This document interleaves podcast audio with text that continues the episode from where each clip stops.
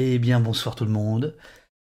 Amis, amis de la police, amis du café, bonsoir, il est 19h. Euh, nous, sommes, euh, nous sommes en direct, évidemment, comme a priori normalement tous les lundis soirs à 19h, puisque c'est à peu près euh, l'horaire qu'on a convenu entre nous et notamment avec les gens de Blast. Euh, qui est la chaîne euh, qui est lancée par Denis Robert, vous êtes sans doute au courant, qui va également héberger euh, l'émission au poste. Donc bonsoir à bonsoir à tout le monde. Hier soir, on a fait avec François, Robin et Eurial qui sont les modérateurs, mes aides de camp qui sont dans l'ombre, ainsi que Gustave.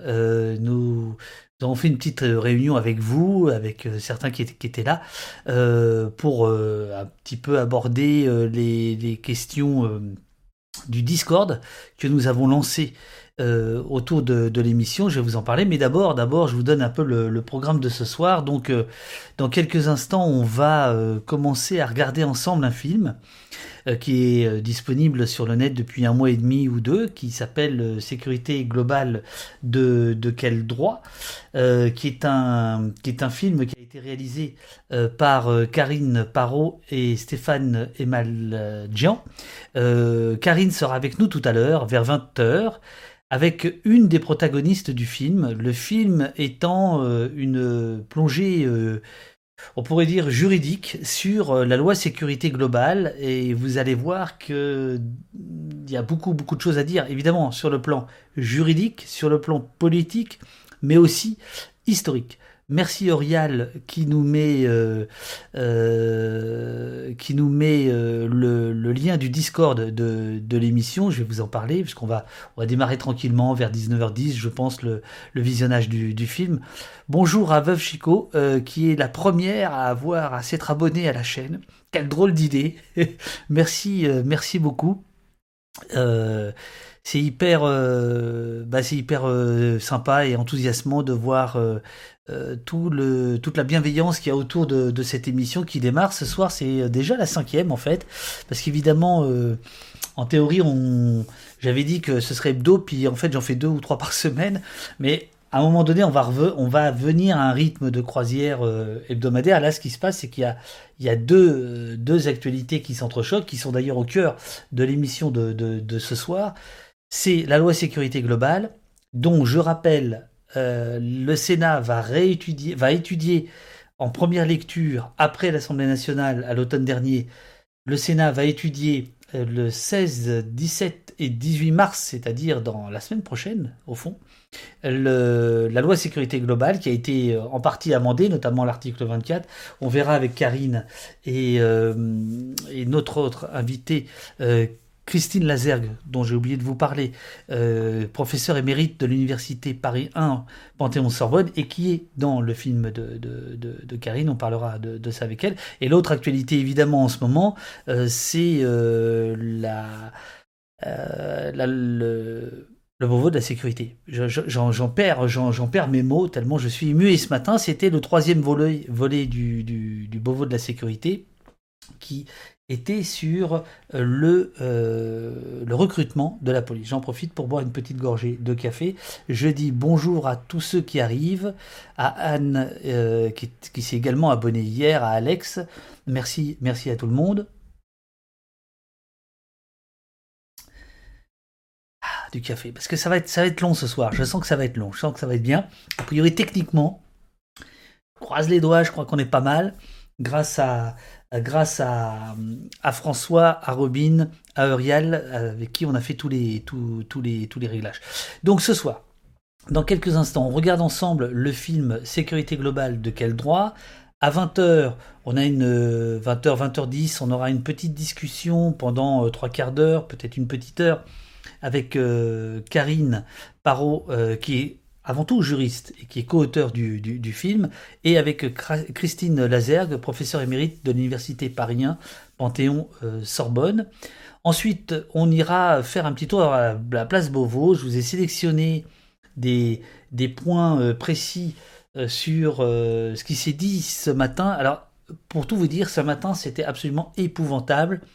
On aurait dit au poste en pire en termes techniques, j'entends. Ça a été l'enfer sur Terre concernant du son. On a eu droit à tout, on a eu droit au Larsen, on a eu droit à des du, son assuré, mais, mais pendant presque une heure. Enfin, c'était, c'était, assez fou. Et on y, reviendra. Moi, j'ai fait un live tweet, donc euh, on reparcourra le live tweet et on s'arrêtera sur euh, deux, trois euh, moments, on pourrait dire clés, mais très sincèrement, c'est, assez étonnant de voir, malgré tout, voilà, ce beau de la sécurité aussi peu préparé finalement. Je ne parle pas des questions techniques, ça c'est presque symbolique, mais finalement il y a très peu de choses qui se disent, comme s'il y avait très peu de réflexion au sein de l'administration, euh, de l'institution police-gendarmerie. Euh, on, en parlera euh, tout à l'heure. Euh, alors, euh, et puis il y aura une toute petite revue de presse avec simplement un, lien que je vous proposerai et qui a été proposé en fait hier par Sangar, qui n'a pas l'air d'être là ce soir, mais euh, qui fait partie des piliers de, de Au Poste. Alors l'idée donc maintenant, ça va être de regarder ensemble le film en question dont je vous parle depuis, depuis tout à l'heure, Sécurité globale de, de quel droit? Euh, je vais enlever ma caméra. Je, n'ai pas encore euh, trouvé de, de, musique hein, qui comblerait les, moments de vide euh, dans lesquels je vous plonge parfois bien malgré moi. Alors, je vais retirer ceci. Voilà. Donc le, film Sécurité globale de, quel droit? L'idée c'est qu'on le, on le regarde, euh, bonsoir euh, Valka, l'idée c'est qu'on regarde ensemble ce film, éventuellement si vous avez envie de, et ce serait super, de commenter en direct dans le chat, afin quand nos invités, donc l'auteur du film et une des protagonistes, seront là, afin qu'on ait déjà une batterie de, questions, de commentaires sur ce que vous, allez voir. Le film, il est donc né de la nécessité pour, euh, les auteurs d'essayer d'aller plus loin que l'article 24, euh, dont on a beaucoup parlé, à raison, à raison. Il ne faut pas regretter d'en avoir autant parlé, mais évidemment, en en parlant beaucoup, on a parlé de moins de, de de moins de choses, et notamment finalement de la philosophie euh, qu'il y a autour de, ce, texte de loi. Donc l'idée, c'est d'en parler. Euh, il y aura dans ce film Olivier Kahn, professeur à l'université de Tours. Il y aura Christine Lazergue, qui sera donc avec nous tout à l'heure. Il y aura Raphaël Parisot, Pascal Beauvais, Lucie Cluzel, Ludivine Richefeu et Noé Wagner, euh, Wagner. voilà, les sept sont juristes. Je, je vais laisser le film euh, dérouler. Donc voilà, euh, on regarde ça ensemble. Moi, je suis en même temps euh, que vous en train de regarder le film. Vous pouvez chatter, vous pouvez commenter, vous pouvez poser des questions, faire des remarques, des suggestions. Et à 20h, on se retrouve tous ensemble pour en parler. Voilà, j'espère que le son est bon. Je vais demander à la régie si tout va bien pour le son et je vous dis à dans 45 minutes. 48 minutes.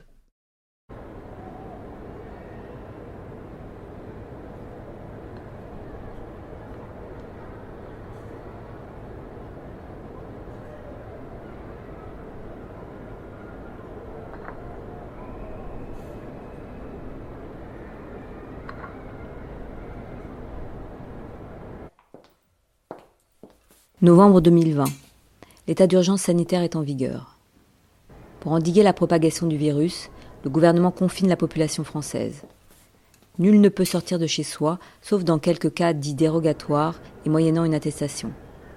La liberté d'aller et venir, comme la liberté de manifester, sont entravées. Mais dans le même temps, le train des réformes législatives, lui, poursuit sa course. C'est à ce moment-là, en effet, que le gouvernement fait adopter, suivant une procédure d'urgence, sa réforme très contestée de l'université. C'est à ce même moment que le gouvernement prépare une loi polémique qui, en invoquant les principes républicains, entend lutter contre le séparatisme dont on nous dit qu'il est présent dans toutes les sphères de la société.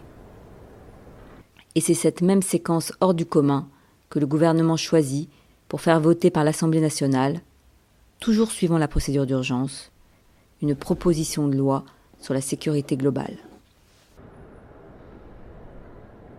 La notion de sécurité globale est une notion euh, d'abord très longtemps inconnue du droit français, et qui a même été rejetée par l'État français au moment où elle a émergé. Donc il est intéressant de voir comment aujourd'hui on peut intituler une loi sécurité globale. Il faut dire quelques mots de l'origine de la notion. La notion a émergé à la suite euh, de la chute du mur de Berlin, après donc euh, la confrontation entre les blocs pendant la guerre froide se soit terminée. Et elle émerge en réaction à un ouvrage publié par un nommé Fukuyama, ouvrage qui s'appelait euh, La fin de l'histoire ou le dernier homme, ouvrage dans lequel l'auteur soutenait l'idée que, ça y est, le modèle libéral de la démocratie libérale de type états-unien avait triomphé. Ce constat, qui aurait dû être une bonne nouvelle, va inquiéter beaucoup les milieux militaires, puisque euh, fin de la guerre froide égale réduction des budgets, fin de l'effort euh, consacré aux militaires. Et donc cette inquiétude euh, des cercles militaires va entraîner le développement d'une doctrine alternative. Il faut changer de paradigme, la menace n'est plus une menace de guerre État contre État, la menace est maintenant une menace constituée par des groupes de guérillas, religieux ou politiques d'extrême gauche, essentiellement, puisque pour eux la menace est à l'extrême gauche, euh, ou des organisations criminelles dotées d'une capacité d'action équivalente à celle d'un État. Donc tout ça se construit jusqu'à euh, pouvoir sortir, et ça sort en fait en 2001. En 2001, après les attentats du 11 septembre, euh, les cercles néoconservateurs proches des think tanks militaires qui ont effectivement élaboré ce genre de doctrine ont aussi l'oreille de Dick Cheney, le, vice-président, et euh, vont pouvoir proposer une réforme de la posture de sécurité états-unienne autour d'une notion euh, qu'ils vont créer de toutes pièces, qui est la notion donc de globalisation de la sécurité. C'est là qu'on en arrive à la sécurité globale. Ce paradigme de sécurité globale, d'après euh, les Américains, il permet de penser la capacité d'un État, je cite, à prévenir et à assurer à l'ensemble de ses membres, à l'ensemble de ses membres, un niveau maximum de sécurité face aux risques et menaces de toutes sortes. L'idée est donc de dire que l'État n'a plus à travailler autour de sa frontière, mais doit au contraire travailler de manière strictement utilitariste. Tous les moyens de sécurité à sa disposition sont susceptibles d'être utilisés aussi bien à l'intérieur qu'à l'extérieur. J'ai découvert qu'il existait en France une revue Sécurité globale qui est publiée depuis 2007 et devinez euh, qui est l'un des membres de son comité de rédaction, ce n'est autre que le célèbre Alain Boer, l'idéologue de tout ce qui peut être sécuritaire en matière de police. Sécurité globale, totale, totalisante, plus de risques, risque zéro absolu. Euh, serait-on passé euh, à l'ère de l'homme augmenté, de la femme augmentée? Il y a quelque chose du transhumanisme dans le titre même de cette proposition de loi.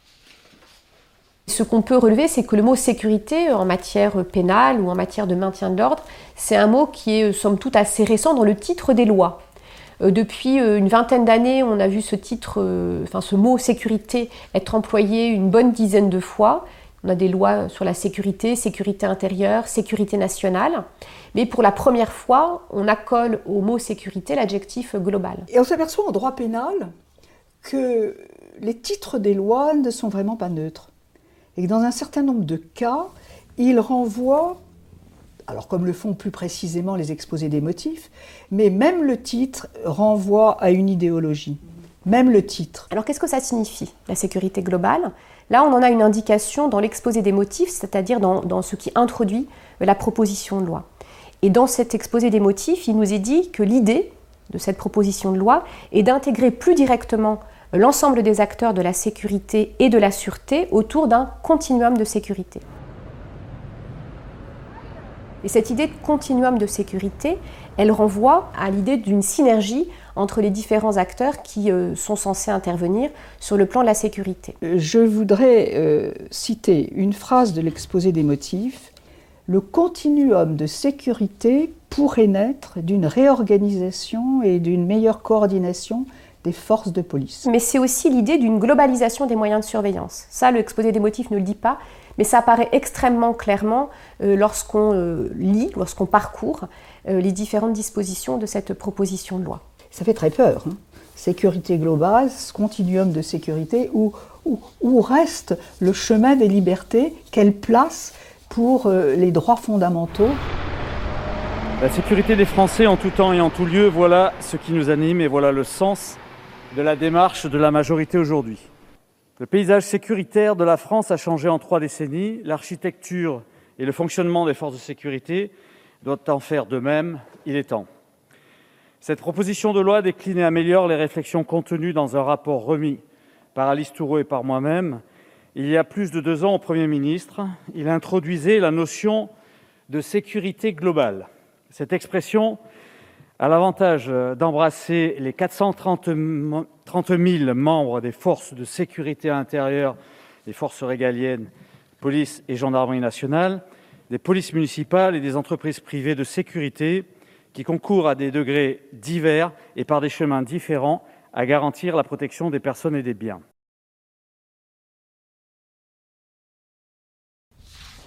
Quatre grands sujets sont abordés dans cette proposition de loi tout à fait euh, essentielle. D'abord, les polices municipales, avec son article premier, tout à fait novateur, parce qu'il donne des moyens extrêmement importants aux polices municipales. Nous avons souhaité, euh, dans ce texte de loi, collectivement répondre à l'appel des élus locaux, quel que soit leur bord euh, politique, d'avoir des moyens supplémentaires d'assurer la sécurité de leurs concitoyens et mettre fin à des difficultés qui sont peu compréhensibles sur le terrain l'accès à certains fichiers, la possibilité de mettre certaines amendes, avoir le lien plus fort avec la police nationale, sans jamais que la police nationale ou gendarmerie ne délègue son pouvoir aux simples euh, polices municipales, mais qu'ensemble ils puissent faire les mêmes actes. Alors je pense qu'il y a deux euh, difficultés posées par euh, l'augmentation des pouvoirs de la police municipale. La première, c'est qu'effectivement, euh, c'est dans le sens de cette loi et dans l'esprit de cette loi, c'est-à-dire une augmentation massive de la surveillance de la population à travers des agents plus nombreux qui vont surveiller la population et qui vont constater des infractions. Donc c'est un projet finalement de société, une société dans laquelle la surveillance joue un rôle plus important et nous allons avoir des agents, euh, non seulement de police euh, municipale, mais aussi des agents euh, de sécurité privée. En ce qui concerne la police municipale, elle pourra constater davantage d'infractions, et donc dans ce cadre avoir une sorte de prérogative de police judiciaire, c'est-à-dire des prérogatives liées quand même au fonctionnement de la justice pénale. Et en ce qui concerne les agents de sécurité privée, eux, on peut constater dans cette loi qu'ils auront par exemple un pouvoir de palpation qui est agrandi, donc un pouvoir de, pas de fouille, hein, ça ne va pas jusqu'à la fouille, mais quand même sur le corps des personnes. Aujourd'hui, les forces de sécurité, c'est 250 000 personnes, police, gendarmerie, euh, dans leurs différentes composantes. Euh, le texte dit on rajoute 21 500 policiers municipaux et 165 000 agents de sécurité privée. Et donc on passe à 430 000 agents de sécurité disponibles pour accomplir l'intégralité des missions de sécurité. Au-delà de ces trois catégories d'agents, on peut ajouter aussi les militaires qui euh, font pleinement euh, partie aujourd'hui de ces acteurs euh, de la sécurité. L'idée, c'est de dégager les forces de police et de gendarmerie nationales des missions qui peuvent être accomplies par d'autres. Mais après, évidemment, ça pose toute la question, on pourrait y revenir, de la délégation. C'est-à-dire que oui, évidemment, on va déléguer à de la police municipale et dans une moindre mesure à de la sécurité privée des missions régaliennes.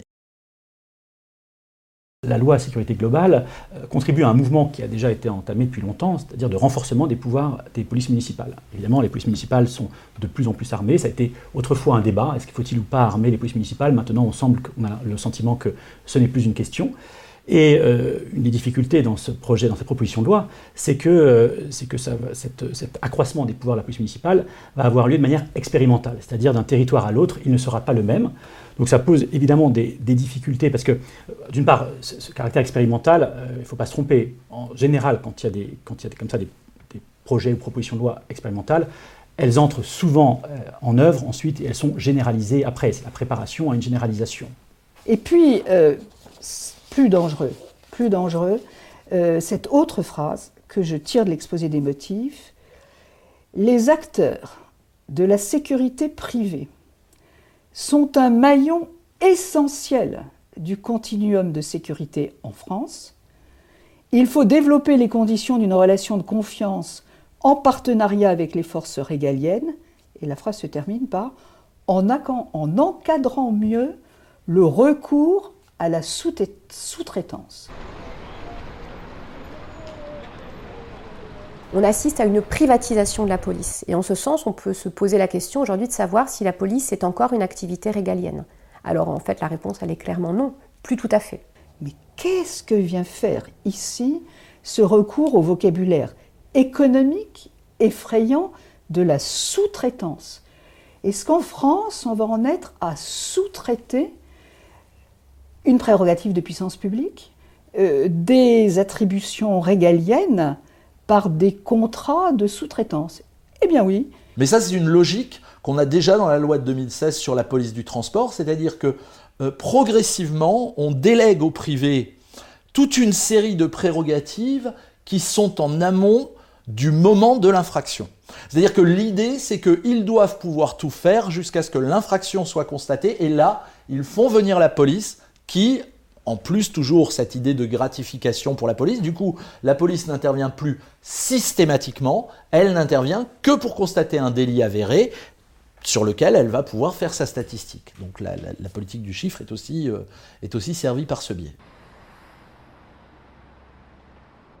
Ce qui est sans doute le plus euh, inquiétant dans cette loi, c'est euh, le projet de société qu'elle porte, non pas dans une l'autre des dispositions, mais lorsque l'on regarde l'ensemble des dispositions et qu'on les croise. il y a d'une part effectivement les pouvoirs de police judiciaire, les compétences de la police municipales, les compétences aussi de la sécurité privée, des agents de sécurité privée, qui donc vont pouvoir de plus en plus euh, observer, surveiller, palper pour les agents de sécurité, euh, constater des infractions pour euh, la, police municipale. Et donc un maillage d'agents sur le territoire qui pourront surveiller, regarder, constater, palper la population, qui est, qui est déjà impressionnant. Mais si on le combine et on le croise avec l'usage qui se prépare à travers cette proposition de loi, des images, des images effectivement qui peuvent être celles de caméras portées par les agents de police, les images de vidéosurveillance qui vont être plus importantes. Ces images qui pourront être ensuite recoupées avec d'autres dispositifs de recherche sur Internet, etc., tout ça conduit vers un mouvement euh, de surveillance euh, assez massif et euh, un maillage du contrôle social qui est bien plus important qu'autrefois.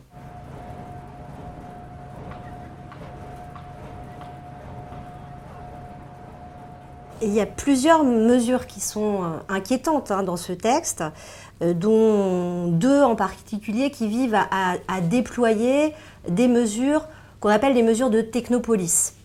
Euh, ce sont des pratiques de vidéosurveillance dites intelligentes qui se développent un peu partout dans le monde d'ailleurs, et pas que dans les États autoritaires, mais aussi dans les États démocratiques. Ce sont alors euh, des capteurs sonores, euh, des capteurs euh, thermiques, des capteurs d'odeur et bien sûr des capteurs d'image qui peuvent être mobiles, qui peuvent parfois être embarqués par des drones, qui sont potentiellement associés à des technologies de reconnaissance faciale. Et ces, dispositifs sont vraiment attentatoires aux libertés porte en particulier atteinte bien sûr à, la vie privée, mais pas seulement. Euh, porte aussi atteinte à, la liberté d'expression, à la liberté d'opinion, à la liberté de manifester, parce que bah, quand on se sent surveillé, quelque part, on a euh, logiquement tendance à se censurer. Là, le drone donc, euh, fait son, sa pleine apparition en matière de surveillance des individus.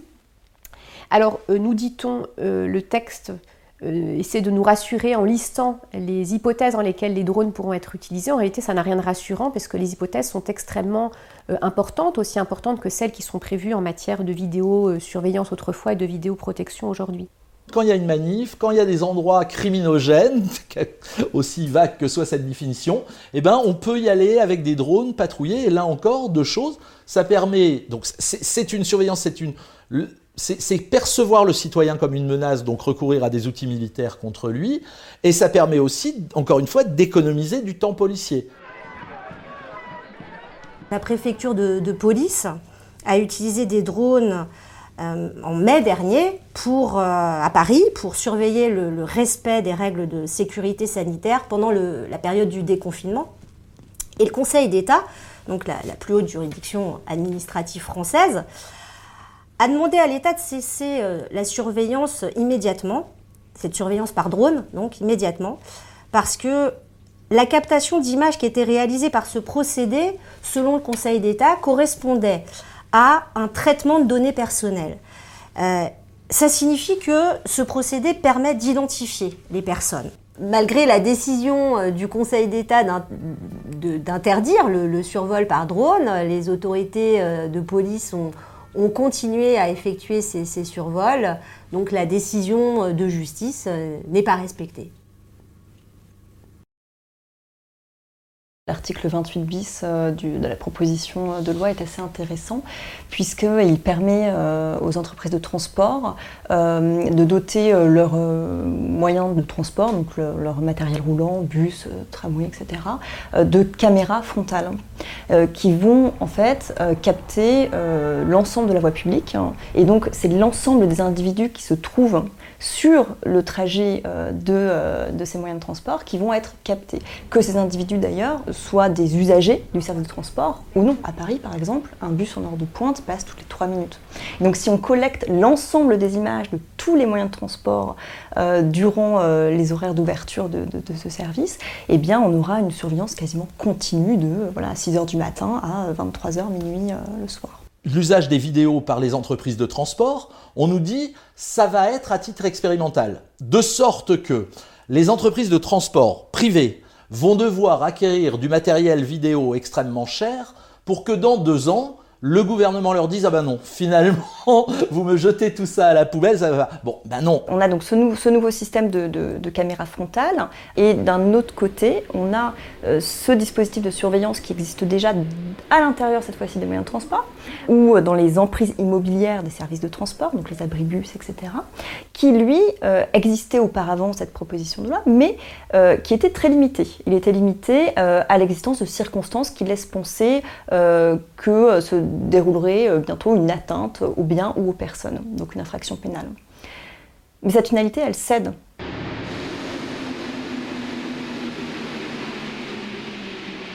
Et donc, euh, finalement, les entreprises de transport pourront en fait euh, transmettre leurs images captées à l'intérieur des moyens de transport à la police sans aucune finalité, donc sans qu'il n'y ait de conditions à cette transmission.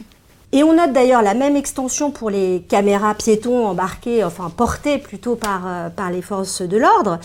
Euh, elles pourront donc, selon le texte, être utilisées aussi à des fins diverses, mais aussi pour informer le public. Alors ça, j'ai trouvé ça assez intéressant, pour informer le public quant aux circonstances de l'intervention.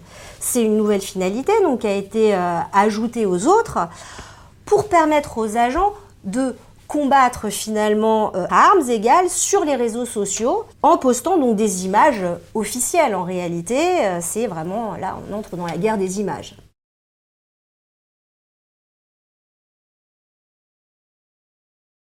Le système de surveillance dans lequel on est entré passe beaucoup par aussi des délégations auprès d'opérateurs privés qui euh, opèrent une surveillance à des fins sécuritaires pour l'État. Les opérateurs télécommunications, les opérateurs bancaires qui ont des informations considérables sur nos vies privées aussi, les opérateurs euh, de transport qui de plus en plus, si vous remarquez, demandent euh, des informations quand on prend un billet, euh, notre date de naissance, notre nom, etc. Il y a de moins en moins, on ne prend plus comme autrefois un billet anonymement. Et donc la tendance, elle va être vouloir à recouper tout ça, parce que plus on recoupe, plus on aura d'informations et plus on aura l'impression de contrôler. De même, la, proposition de loi euh, sécurité globale est, très vague sur les personnes habilitées à, mobiliser ces outils de, de technosurveillance. Longtemps, la CNIL exigeait que pour visionner, on pouvait enregistrer, mais pour visionner, il fallait un officier de police judiciaire qui se transporte sur place, qui procède à l'extraction et qui fasse un beau PV en règle de l'extraction des images. Là, plus du tout, c'est vraiment open bar, tout le monde peut regarder, la police municipale, la gendarmerie, on transmet en direct. Et puis, euh, on peut aussi s'inquiéter du fait que le, texte euh, n'interdit pas explicitement le recours à, des tiers euh, privés pour visionner, traiter ces images. Le public doit être informé de la présence de caméras. Euh, donc on le comprend pour la vidéoprotection, il y a un petit panneau qui, euh, qui, indique cela au grand public. Pour les drones, on a un peu de mal à comprendre euh, où est-ce que l'information figurera. Alors là, l'information des citoyens de l'utilisation de ces dispositifs n'est pas du tout assurée. Le texte prévoit que le public sera informé par tout moyen, mais immédiatement, le texte ajoute qu'il ne sera pas informé, donc le public ne sera pas informé si les circonstances l'interdisent. Donc voilà, on est un peu surpris, on attend quand même quelques précisions euh, sur ce point. Se pose aussi euh, la question de l'efficacité euh, du point de vue de l'objectif de, sécurité publique qui est poursuivi. Parce que la, Cour des comptes a quand même rendu un rapport en octobre dernier dans lequel elle relève qu'il n'y a aucune étude qui démontre que l'installation des dispositifs de vidéoprotection permet effectivement donc de faire euh, baisser les taux de, délinquance euh, ou permet euh, corrélativement d'augmenter les taux d'élucidation d'affaires, alors que ces dispositifs sont quand même très coûteux. Et à la captation d'images s'ajoute la captation de son, d'odeur. Il y a des, des, expériences, il y a des expériences à Saint-Étienne qui sont qui sont euh, mises en œuvre euh, en ce moment. Euh, et, se développe une surveillance finalement de toute manifestation d'anormalité. Dans la surveillance de masse, il y a un côté aussi rassurant, c'est que de toute manière, on n'est pas capable de traiter toutes ces informations. Et que le jour où on, en sera capable, parce qu'il y aura une place très importante donnée à l'intelligence artificielle qui sera capable de tout traiter de façon automatique, là, ça sera plus inquiétant à mon avis. Aujourd'hui, en fait, il y a un côté à la fois inquiétant dans la surveillance de masse, mais aussi rassurant parce qu'on peut se dire que ces données qui nous sont personnelles, elles sont noyées dans tellement de choses qu'en fait, personne euh, n'y fera attention. Mais dire ça, c'est aussi valider d'un certain côté la surveillance de masse. Comme ceux qui disent euh, j'ai rien à me reprocher, donc euh, je m'en fiche. Bah non, c'est pas aussi simple. Il y a bien des données sensibles qui vont être révélées par ces images. Donc il faudrait qu'elle soit particulièrement protégée. Et le texte ne voit pas euh, les choses sous cet angle. Euh, il n'interdit même pas le, couplage de ces dispositifs avec les technologies de reconnaissance faciale. Euh, et compte tenu du, contexte sécuritaire dans lequel la société évolue aujourd'hui, refuser quelque part de l'interdire, parce qu'il y a des amendements qui avaient été déposés pour interdire le couplage avec des technologies de reconnaissance faciale. Ces amendements ont été rejetés. Ça signifie que quelque part ce texte, euh, en n'interdisant pas le recours à ces technologies, les accepte. On a effectivement deux points en la matière. Le premier point, c'est le développement d'une surveillance passive globale de la population. Ça, c'est les articles 20 à 20 ter, qui, donc élargissent tous les champs de ce qu'on peut filmer, comment on peut le faire et pourquoi on peut le faire. Ce qui me paraît intéressant là-dedans, c'est de le mettre immédiatement en relation avec le livre blanc sur la sécurité intérieure de 2020 qui vient de sortir et dont toute la dernière partie est consacrée à renforcer la capacité technologique de la police, mais aussi renforcer l'utilisation dans la sécurité intérieure de l'intelligence artificielle. Donc là, on voit bien qu'effectivement, il y a quelque chose à, deux bandes qui se joue. La loi sécurité globale va ouvrir la possibilité de collecter des images de manière considérable, et sur le fondement du livre blanc, une fois qu'on sera un peu techniquement au point, on mettra en place les outils d'intelligence artificielle identification faciale et autres, qui vont compléter ce dispositif. Cette loi, elle, elle va dans le sens d'une société panoptique elle va, dans, elle va clairement dans le sens, mais c'est pas la première.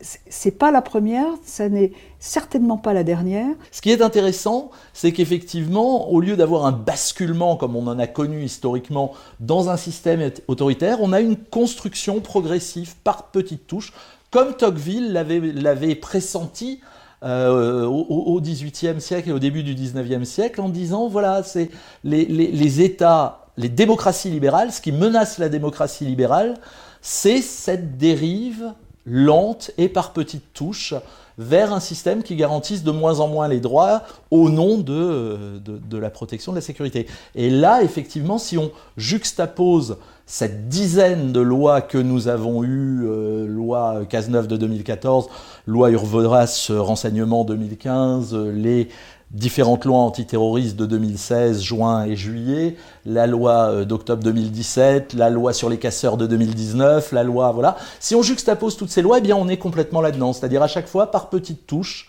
les libertés disparaissent. Et de temps en temps, le législateur trouve des astuces. Et je vais vous en citer une. Euh, la loi du 30 octobre 2017, la première loi sécuritaire Emmanuel Macron. À peine arrivé, Emmanuel Macron, en effet, a souhaité euh, sortir de l'état d'urgence et de façon que je crois pouvoir qualifier de malhonnête intellectuellement, on est effectivement sorti de l'état d'urgence par euh, une astuce en intégrant dans le droit commun un certain nombre de dispositions de l'état d'urgence. Ce qui fait qu'aujourd'hui, euh, nous sommes dans une sorte d'état d'urgence permanent. Et une des grandes craintes que l'on peut avoir concernant l'état d'urgence sanitaire, c'est qu'il en reste des traces ensuite dans le droit commun. Au vu de ces enjeux d'ailleurs, je regrette, mais nous regrettons collectivement que euh, le législateur, en tant que législateur, pardon, que ce texte n'ait pas été éclairé ni par une étude d'impact, ni par un avis préalable du Conseil d'État. En réalité, euh, cela est d'autant plus dommageable d'ailleurs que le gouvernement lui-même ne s'est pas caché d'avoir tenu la plume des auteurs de la proposition de loi, ce qui est tout de même singulier. Mais la réalité concrète de, de ce process ou de cette manière de faire fait que finalement, il n'y a eu aucun travail préparatoire qui vienne éclairer, euh, comme c'est d'habitude, le Parlement. La fabrication parlementaire de cette loi est problématique, mais ce n'est pas en particulier sur cette proposition de loi. C'est-à-dire que c'est une succession euh, de textes qui, euh, ces dernières années, cristallisent en fait les, pires modes de fabrication de, de la loi. Ce qu'on observe, c'est que, au fond, les lieux et les moments de discussion se réduisent de plus en plus euh, et que euh, le Parlement, enfin le débat parlementaire euh, devient finalement, au bout du compte, un débat en termes d'enregistrement d'un vote favorable ou défavorable bah, conduisant à l'adoption d'une loi. Autrement dit, il y a pas, il y a de moins en moins, ça c'est très inquiétant je dois dire, il y a de moins en moins de processus de ce, qui, constitue véritablement euh, le processus parlementaire, c'est-à-dire un processus de délibération euh, dont l'issue n'est pas prédéterminée, mais qui au contraire se forge dans euh, des discussions, dans des dissensus et dans de la contradiction. Si vous lisez les débats à l'Assemblée nationale, outre la grande pauvreté de ces débats, ce qui est intéressant, c'est que on, on ne débat que de points techniques. On n'envisage absolument pas la question beaucoup plus large et beaucoup plus fondamentale de est-ce que la représentation nationale accepte le changement de paradigme sur la conception de notre sécurité que propose l'exécutif? En réalité, le nombre de personnes qui sont intervenues dans, la préparation de ce texte est extrêmement limité. Euh, il est extrêmement limité, c'est-à-dire que euh, on a un débat parlementaire qui dévoile en vérité des phénomènes de concentration des processus de décision qui, à nouveau, je répète ce point, euh, est extrêmement euh, inquiétant. On est dans une séquence législative où euh, la loi qui dirige ou qui gouverne l'action de la police est une loi qui est élaborée au bon vouloir des forces de police, à la demande des forces de police. Le gouvernement ne s'en cache pas. Gérald Darmanin, pour la loi sécurité globale, dit que le titre les articles 23 à 25 de renforcement de la protection, c'est un cadeau fait aux policiers. C'est quelque chose que voulaient les syndicats de police et que lui euh, va dire. Avec une logique qu'on reverra euh, dans la vidéo euh, enfin dans la vidéo surveillance, qui est que ce qui est techniquement possible doit devenir juridiquement faisable ou ce qui est techniquement faisable doit devenir juridiquement possible. Donc en tous les cas, le rôle du législateur, c'est mettre à la disposition de la police les instruments dont elle estime avoir besoin La proposition de loi euh, permet en effet aux policiers et aux fonctionnaires, euh, enfin aux fonctionnaires de police et aux militaires de la gendarmerie euh, de porter leur arme, y compris dans les établissements recevant du public. Donc c'est ça l'extension dont, vous parlez. Je peux vous donner des exemples, les cinémas, les magasins, les lieux aussi de service public, ou même des, des magasins de alimentaires, tout simplement, dès lors que le magasin est ouvert au public. Après, les conditions de ce port d'armes vont être précisées en décret par un décret, pardon, euh, par un décret. Et donc, c'est encore une fois l'exécutif qui cadrera vraiment, cette possibilité de porter une arme hors service et non plus le législateur. Ce qu'on voit, ce qu'on constate, c'est un décalage en réalité entre ce titre très court et les dispositions qui suivent, qui sont une longue liste de dispositions extrêmement techniques, extrêmement techniques aussi pour le juriste et aussi pour le pénaliste. Euh, ce qui me pose en tout cas des, difficultés parce que si ce texte est technique pour les spécialistes, il est, euh, on peut le dire, carrément incompréhensible pour le citoyen lambda et le justiciable lambda. Mais le problème, c'est qu'elle est également incompréhensible par ceux qui la font, c'est-à-dire par les parlementaires. Et on a des exemples très nombreux ces dernières années de situations dans lesquelles bah, les parlementaires arrivent à se retrouver dans des situations où ils adoptent des textes dont on observe par discussion avec eux que eux-mêmes n'ont pas bien saisi euh, la portée du choix politique euh, qu'ils ont juridiquement concrétisé par un vote, euh, un vote favorable dans cette loi. Donc il y a des projets politiques, il y a un projet politique qui est très clair derrière, hein, qui, est indéniable, mais qui est largement invisibilisé, comme vous le disiez, par, euh, euh, par la technicité du texte et par son, le mode de fabrique parlementaire qui conduit euh, à, court-circuiter toute forme de, débat. à partir du moment où le, texte lui-même est très prédéterminé, on constate que les seules choses qui arrivent à le faire dévier, c'est justement une pression qui se fait en dehors de l'enceinte parlementaire et qui vient en particulier de la rue. c'est peut-être très bien que la rue se réapproprie ces débats-là, mais par contre, euh, ce, qui est, très problématique, c'est que ce soit le seul endroit euh, où, euh, par une montée populaire, on arrive peut-être sur certains points euh, avec énormément d'échecs au bout du compte, mais peut-être sur certains points, à faire un peu dévier euh, le débat parlementaire. Et c'est très exactement ce qui s'est joué s'agissant de, de l'article 24 euh, de la proposition de loi. Orwell was right, Orwell avait raison, ou bien floutage de gueule, souriez, vous êtes filmé, ou encore sécurité globale égale dictature générale, une grave atteinte à la liberté d'informer, c'est ce que dénoncent les manifestants réunis par milliers ici hein, sur le parvis du Trocadéro.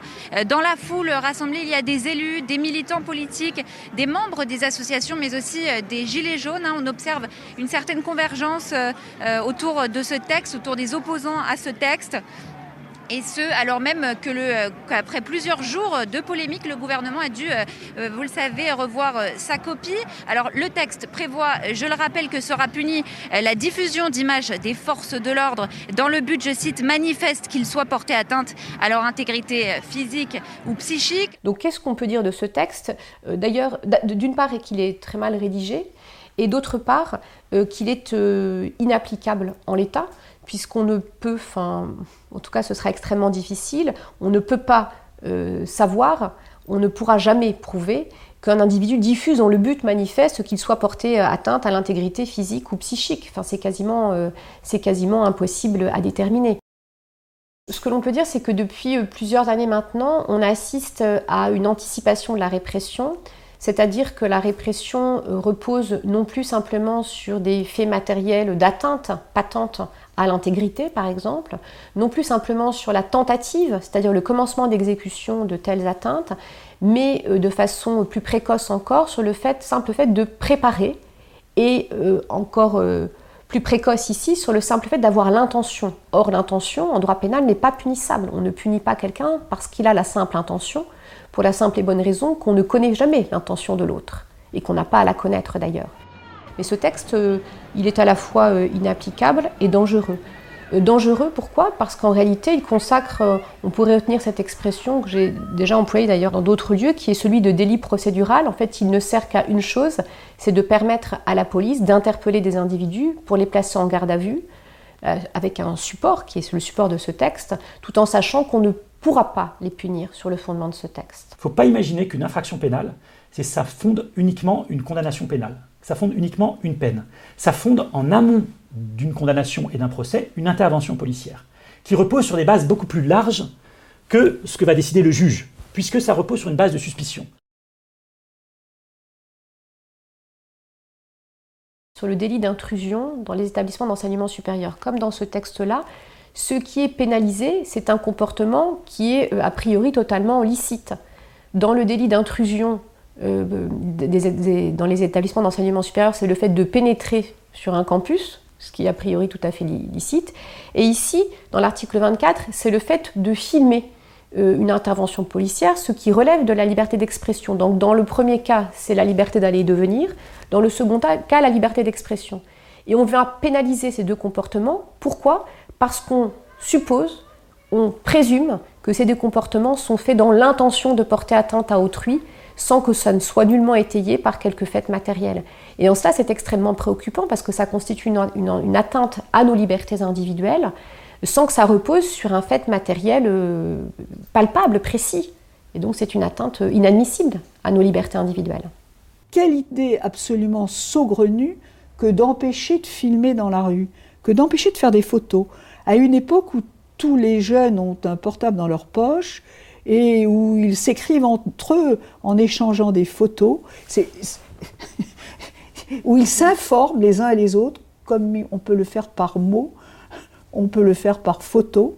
Mais comment avoir même pu penser qu'on allait limiter euh, la prise de photos dans l'espace public? Ce qui constitue, euh, disons, le fil conducteur des différentes dispositions de cette loi. Ce qui fait tenir ensemble les différentes dispositions de cette loi, euh, par-delà euh, la portée technicienne dont on parlait précédemment, des dispositions euh, une à une prises isolément, c'est que toutes traitent de la question du rapport du public à l'espace public. Et toutes ces dispositions, euh, qu'il s'agisse euh, des questions de, police municipale, des questions de sécurité privée, des questions de vidéoprotection par la voie aéroportée, la question des drones, etc., eh bien, tous ces dispositifs techniques-là ont pour point commun d'augmenter la surveillance et la répression dans l'espace public.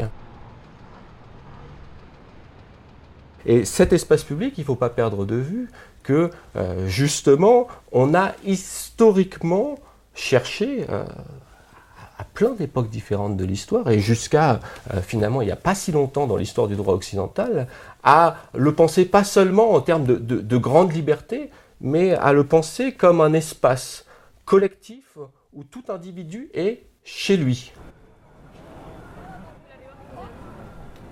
et en particulier, ça signifie qu'il il y a une dimension collective, intrinsèque, dans les usages de euh, cet espace public-là, euh, qui peut se traduire de multiples manières. Et ça, on en a véritablement perdu euh, la conscience et, la technique aujourd'hui, qui peut se traduire, par exemple, dans une liberté, effectivement.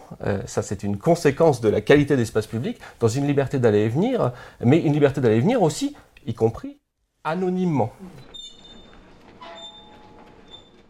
Euh, je vais, employer euh, des, mots à gros sabots là, mais cette dimension de, choses communes euh, nécessairement, sur laquelle tous nécessairement ont des droits pris tous ensemble et dont nul ne peut être spécifiquement isolé, c'est une idée qu'il nous faut vraiment retrouver parce que c'est cette idée-là qui est plus encore que les libertés de, de chacun prises isolément, c'est une idée qui est directement mise en danger par une proposition de loi comme la sécurité globale, où justement c'est cet espace-là qu'on va quadriller de manière extrêmement précise en créant des séparations entre euh, les individus, ceux qui auront le droit d'en user, ceux qui n'auront pas le droit, en multipliant les dispositifs de, surveillance sur pourtant un espace dont, en principe, nul ne devrait être, par principe, exclu. La défenseur des droits a d'ailleurs souligné que les dispositifs pouvaient conduire à la privation à la privation totale de la liberté, par exemple de la liberté de manifester. Pourquoi? Parce que euh, le drone euh, peut être perçu en soi en tant qu'outil, en tant qu'instrument d'intimidation. D'intimidation. Et, puis parce que cette surveillance peut dissuader en réalité euh, les personnes de manifester, parce qu'elles ne savent pas ce qu'on va faire des données, de ces images qui vont être collectées la rue, elle est à nous. J'insiste sur, cet aspect-là parce que euh, on, peut croire que c'est de la rhétorique, mais en réalité c'est très sérieux sur le plan juridique. Euh, c'est des siècles et des siècles de construction du droit public euh, que d'arriver à concrétiser juridiquement cette idée que la rue, elle est à nous. Si vous êtes d'accord avec moi pour dire que cette proposition de loi a un enjeu central qui est très matériel, qui est la question de l'espace public eh bien, euh, il est particulièrement fort d'observer qu'à l'occasion des discussions sur ce projet de loi, sur cette proposition de loi, excusez-moi, eh bien, cette liberté de manifestation a tout particulièrement été euh, bafouée. Alors, elle, est bafouée euh, depuis, depuis longtemps. C'est-à-dire que le citoyen est considéré comme une menace, un ennemi, et particulièrement le citoyen dans l'espace public, le citoyen qui manifeste. Euh, c'est vraiment euh, le, préfet allemand disant à une manifestante Nous ne sommes pas dans le même camp. Oui, je suis Il est interpellé par une habitante. Nous ne sommes pas dans le même camp, madame. Ça fait plusieurs années qu'on observe un phénomène nouveau euh, qui consiste du côté, pour ce qui concerne la ville de Paris, de la préfecture de police de Paris, de s'opposer dans certaines situations particulières à ce que les manifestations puissent librement déterminer elles-mêmes leur parcours et au contraire à les ramener à des simples rassemblements statiques. On avait observé ça à la, fin de la, contestation euh, euh en, 2016 sur, sur, la loi travail, où euh, les dernières manifestations étaient contraintes à, des rassemblements statiques euh, dans des lieux totalement fermés. par des barrières entourées de policiers. Alors là, on ne peut pas mieux matérialiser la question de fermeture de l'espace public que ces, places fermées de tous côtés, dans lesquelles on va seulement à cette endroit-là autoriser euh, les gens à, manifester. Mais en maintien de l'ordre, en tous les cas, ça confirme cette logique de euh, le citoyen, le, manifestant, c'est un ennemi. Ça n'est plus, euh, ça n'est plus un citoyen qui n'est pas content.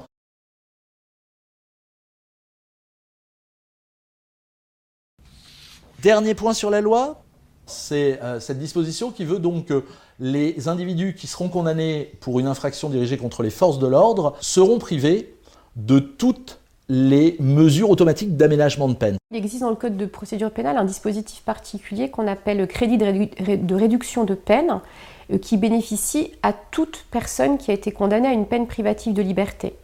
Et euh, ce mécanisme euh, signifie quoi concrètement? Il signifie que par, par mois ou par année passée en prison, tout individu bénéficie automatiquement d'une remise euh, qui se comptabilise en jours ou en mois euh, selon euh, le temps passé en prison, qui est donc une remise automatique. Or, ici, à quoi on assiste? On assiste à une espèce de cadeau qui est fait, aux, policiers en réalité, puisque pour les personnes qui auraient été condamnées pour des infractions certes graves commises à leur encontre, eh ces personnes-là seront privées de crédit de réduction de peine. J'allais dire, ça ne s'est jamais vu. En fait, ça s'est déjà vu, ça ne s'est vu qu'une seule fois dans l'histoire euh, de l'exécution des peines, puisque la loi du 21 juillet 2016 a introduit cette privation des crédits de réduction de peine pour les terroristes. Ça, veut donc dire, mais c'est ce que, revendique le ministère de l'Intérieur, que voilà, on assimile l'individu violent avec le policier à un terroriste. Et donc on continue ce cheminement qui est qui n'est pas contesté non plus par le parquet national antiterroriste, cette idée que ceux qui sont violents avec les policiers, à un moment, doivent peut-être supporter les qualifications terroristes.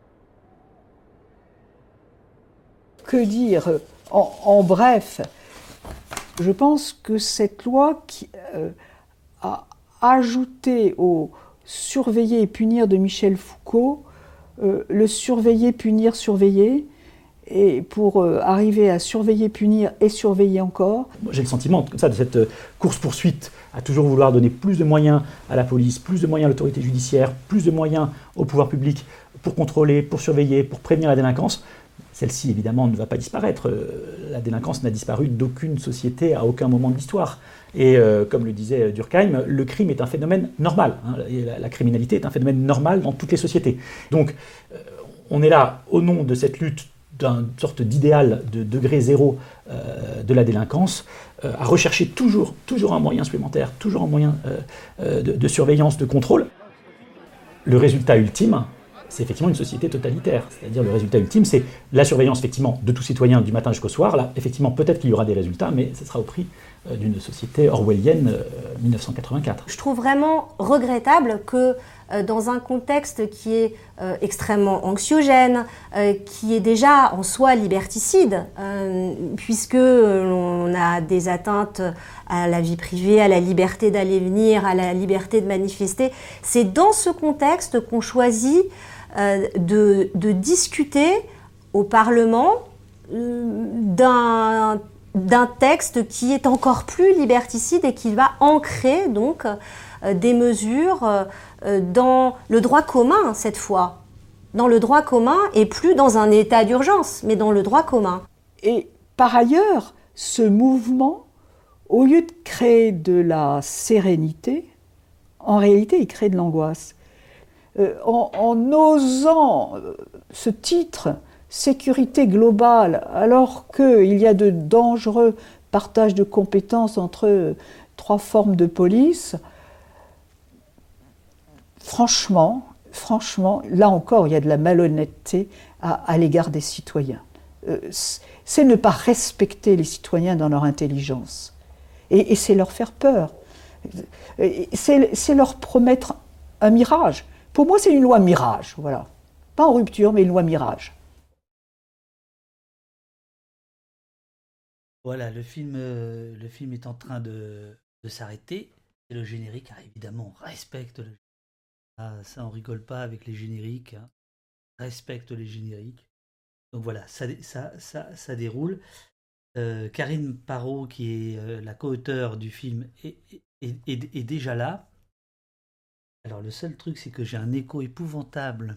Mais ça, ça, ça vient de chez moi. Non, non, ça vient de chez moi, euh, Karine. Ne vous embêtez pas avec ça. C'est de son qu'il faut que je règle. donc, qu'est-ce que je voulais dire? Le, générique, euh, le générique défile.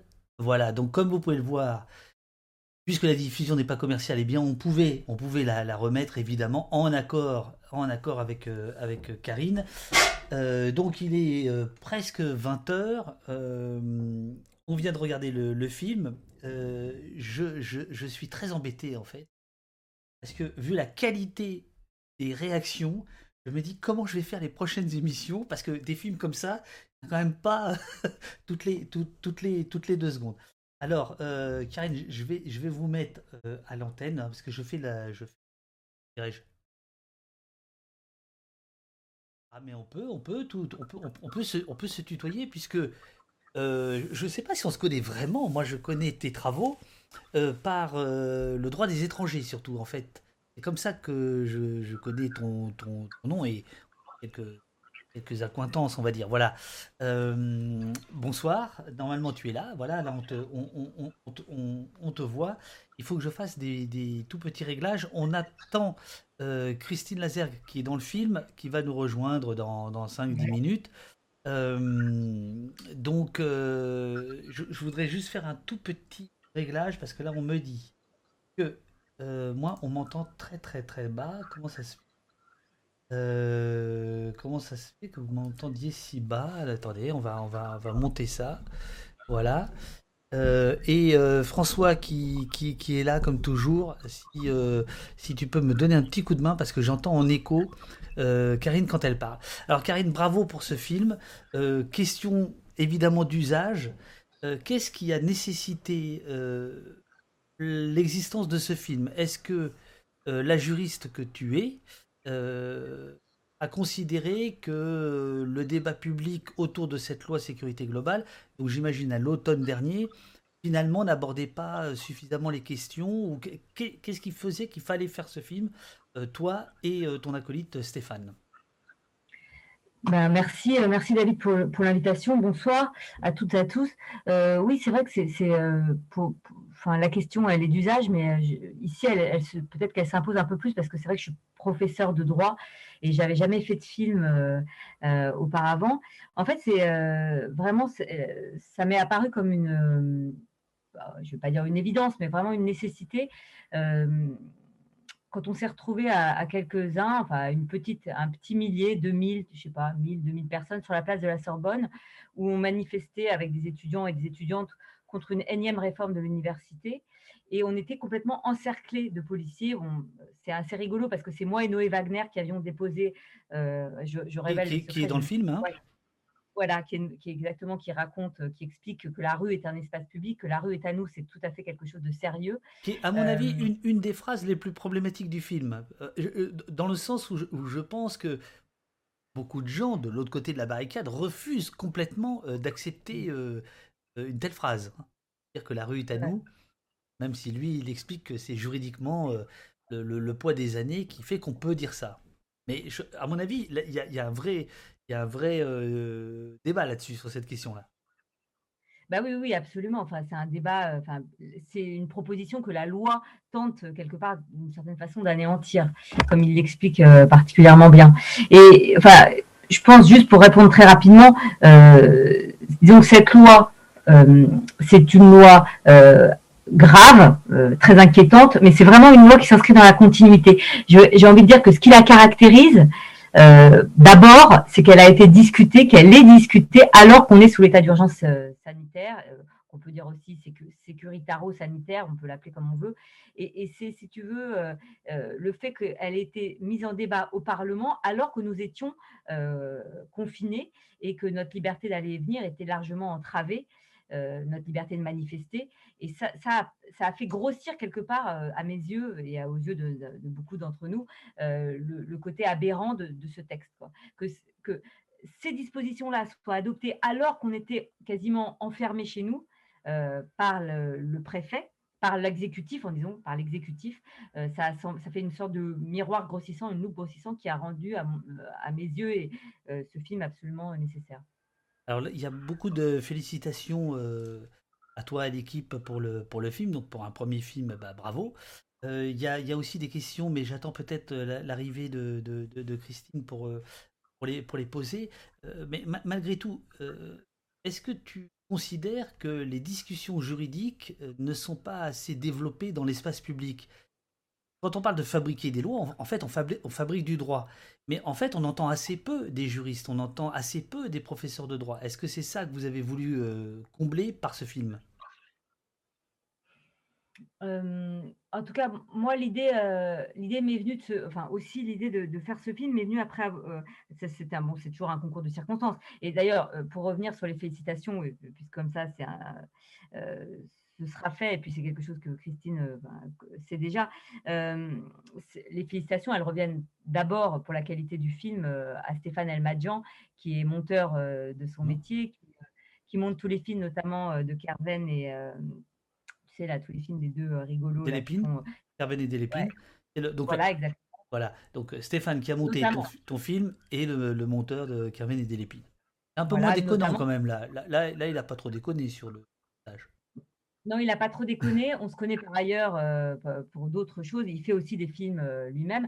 Mais euh, donc, c'est lui qui a quand même rendu euh, ce- 50 minutes de prof de droit. C'est pas a priori le truc le plus. Enfin, on s'était pas d'ailleurs mis d'accord sur un- un- une durée. hein. On a fait ça comme ça. Nous, on l'a fait. On voulait pas qu'il dure trop longtemps non plus, mais on a mis tout ce peut- qu'on pensait être nécessaire. Mais c'est vraiment lui qui a fait que le film est, ce qu'il est aujourd'hui. Euh, et aussi évidemment euh, toute l'équipe, tous les, euh, profs de droit qui ont été, euh, qui ont quasiment au pied levé, tous et toutes accepté euh, ma proposition de, faire ces entretiens. Mais vraiment, euh, voilà, c'est lui qui a pris les images, c'est lui qui a filmé, enfin dans de nombreuses manifs et qui a rendu le film, je pense, assez vivant et qui en a fait, euh, qui en a fait vraiment ce qu'il est. Euh, pour ce qui est, pour répondre à ta question. hum, si tu veux, les juristes, ils ont voulu eux-mêmes, depuis historiquement, euh, se constituer comme des techniciens un peu de l'ombre, parce que ça les- ils se sont détachés.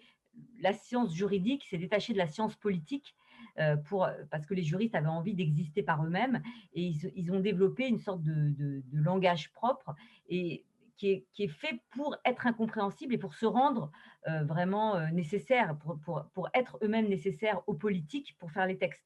Donc c'est vraiment une, espèce, je le dis avant que Christine arrive, euh, euh, les, juristes, c'est une espèce un peu à part entière et un peu, j'ai envie de dire quand même, un peu, si je dis nuisible, c'est excessif, mais quand même, si tu veux, dans, un monde idéal, on n'aurait pas besoin de juristes parce qu'ils ils font, ils sont censés faire juste le raccord entre le choix politique et la mise en, œuvre, mais en pratique, ils deviennent euh, absolument nécessaires et ils brouillent, et le langage juridique brouille euh, le message politique. Et dans cette loi, euh, Noé Wagner l'explique très bien, le côté technique euh, participe de l'invisibilisation des choix politiques. Hein. D'ailleurs, juste, s'ils n'avaient pas, s'ils avaient été, ça, c'est dans la partie la, fabrique, la, fabrique, la fabrication de la loi, c'est ça? Oui, tout à fait. Et, qui est une partie qui, a, été soulignée. je vais essayer de retrouver pendant que je parle, qui, qui, a beaucoup intéressé là qui nous, qui nous, qui nous regarde et je, je vais faire des remontées. on t'écoute. Non, mais si jamais le gouvernement avait été un peu moins fin et un peu plus fourbe, encore un peu plus fourbe, ils n'auraient pas passé là, ils auraient pas fait l'article 24, ils auraient appelé la loi, ils n'auraient pas appelé la loi sécurité globale parce que le titre en lui-même appelle quand même une, réaction politique. Ils auraient appelé ça réforme du maintien de l'ordre ou ils auraient ils auraient fait un intitulé passe-partout, ils n'auraient pas mis l'article 24 qui a fait sursauter les journalistes, aurait pu y penser que la loi serait presque passée sous les radars.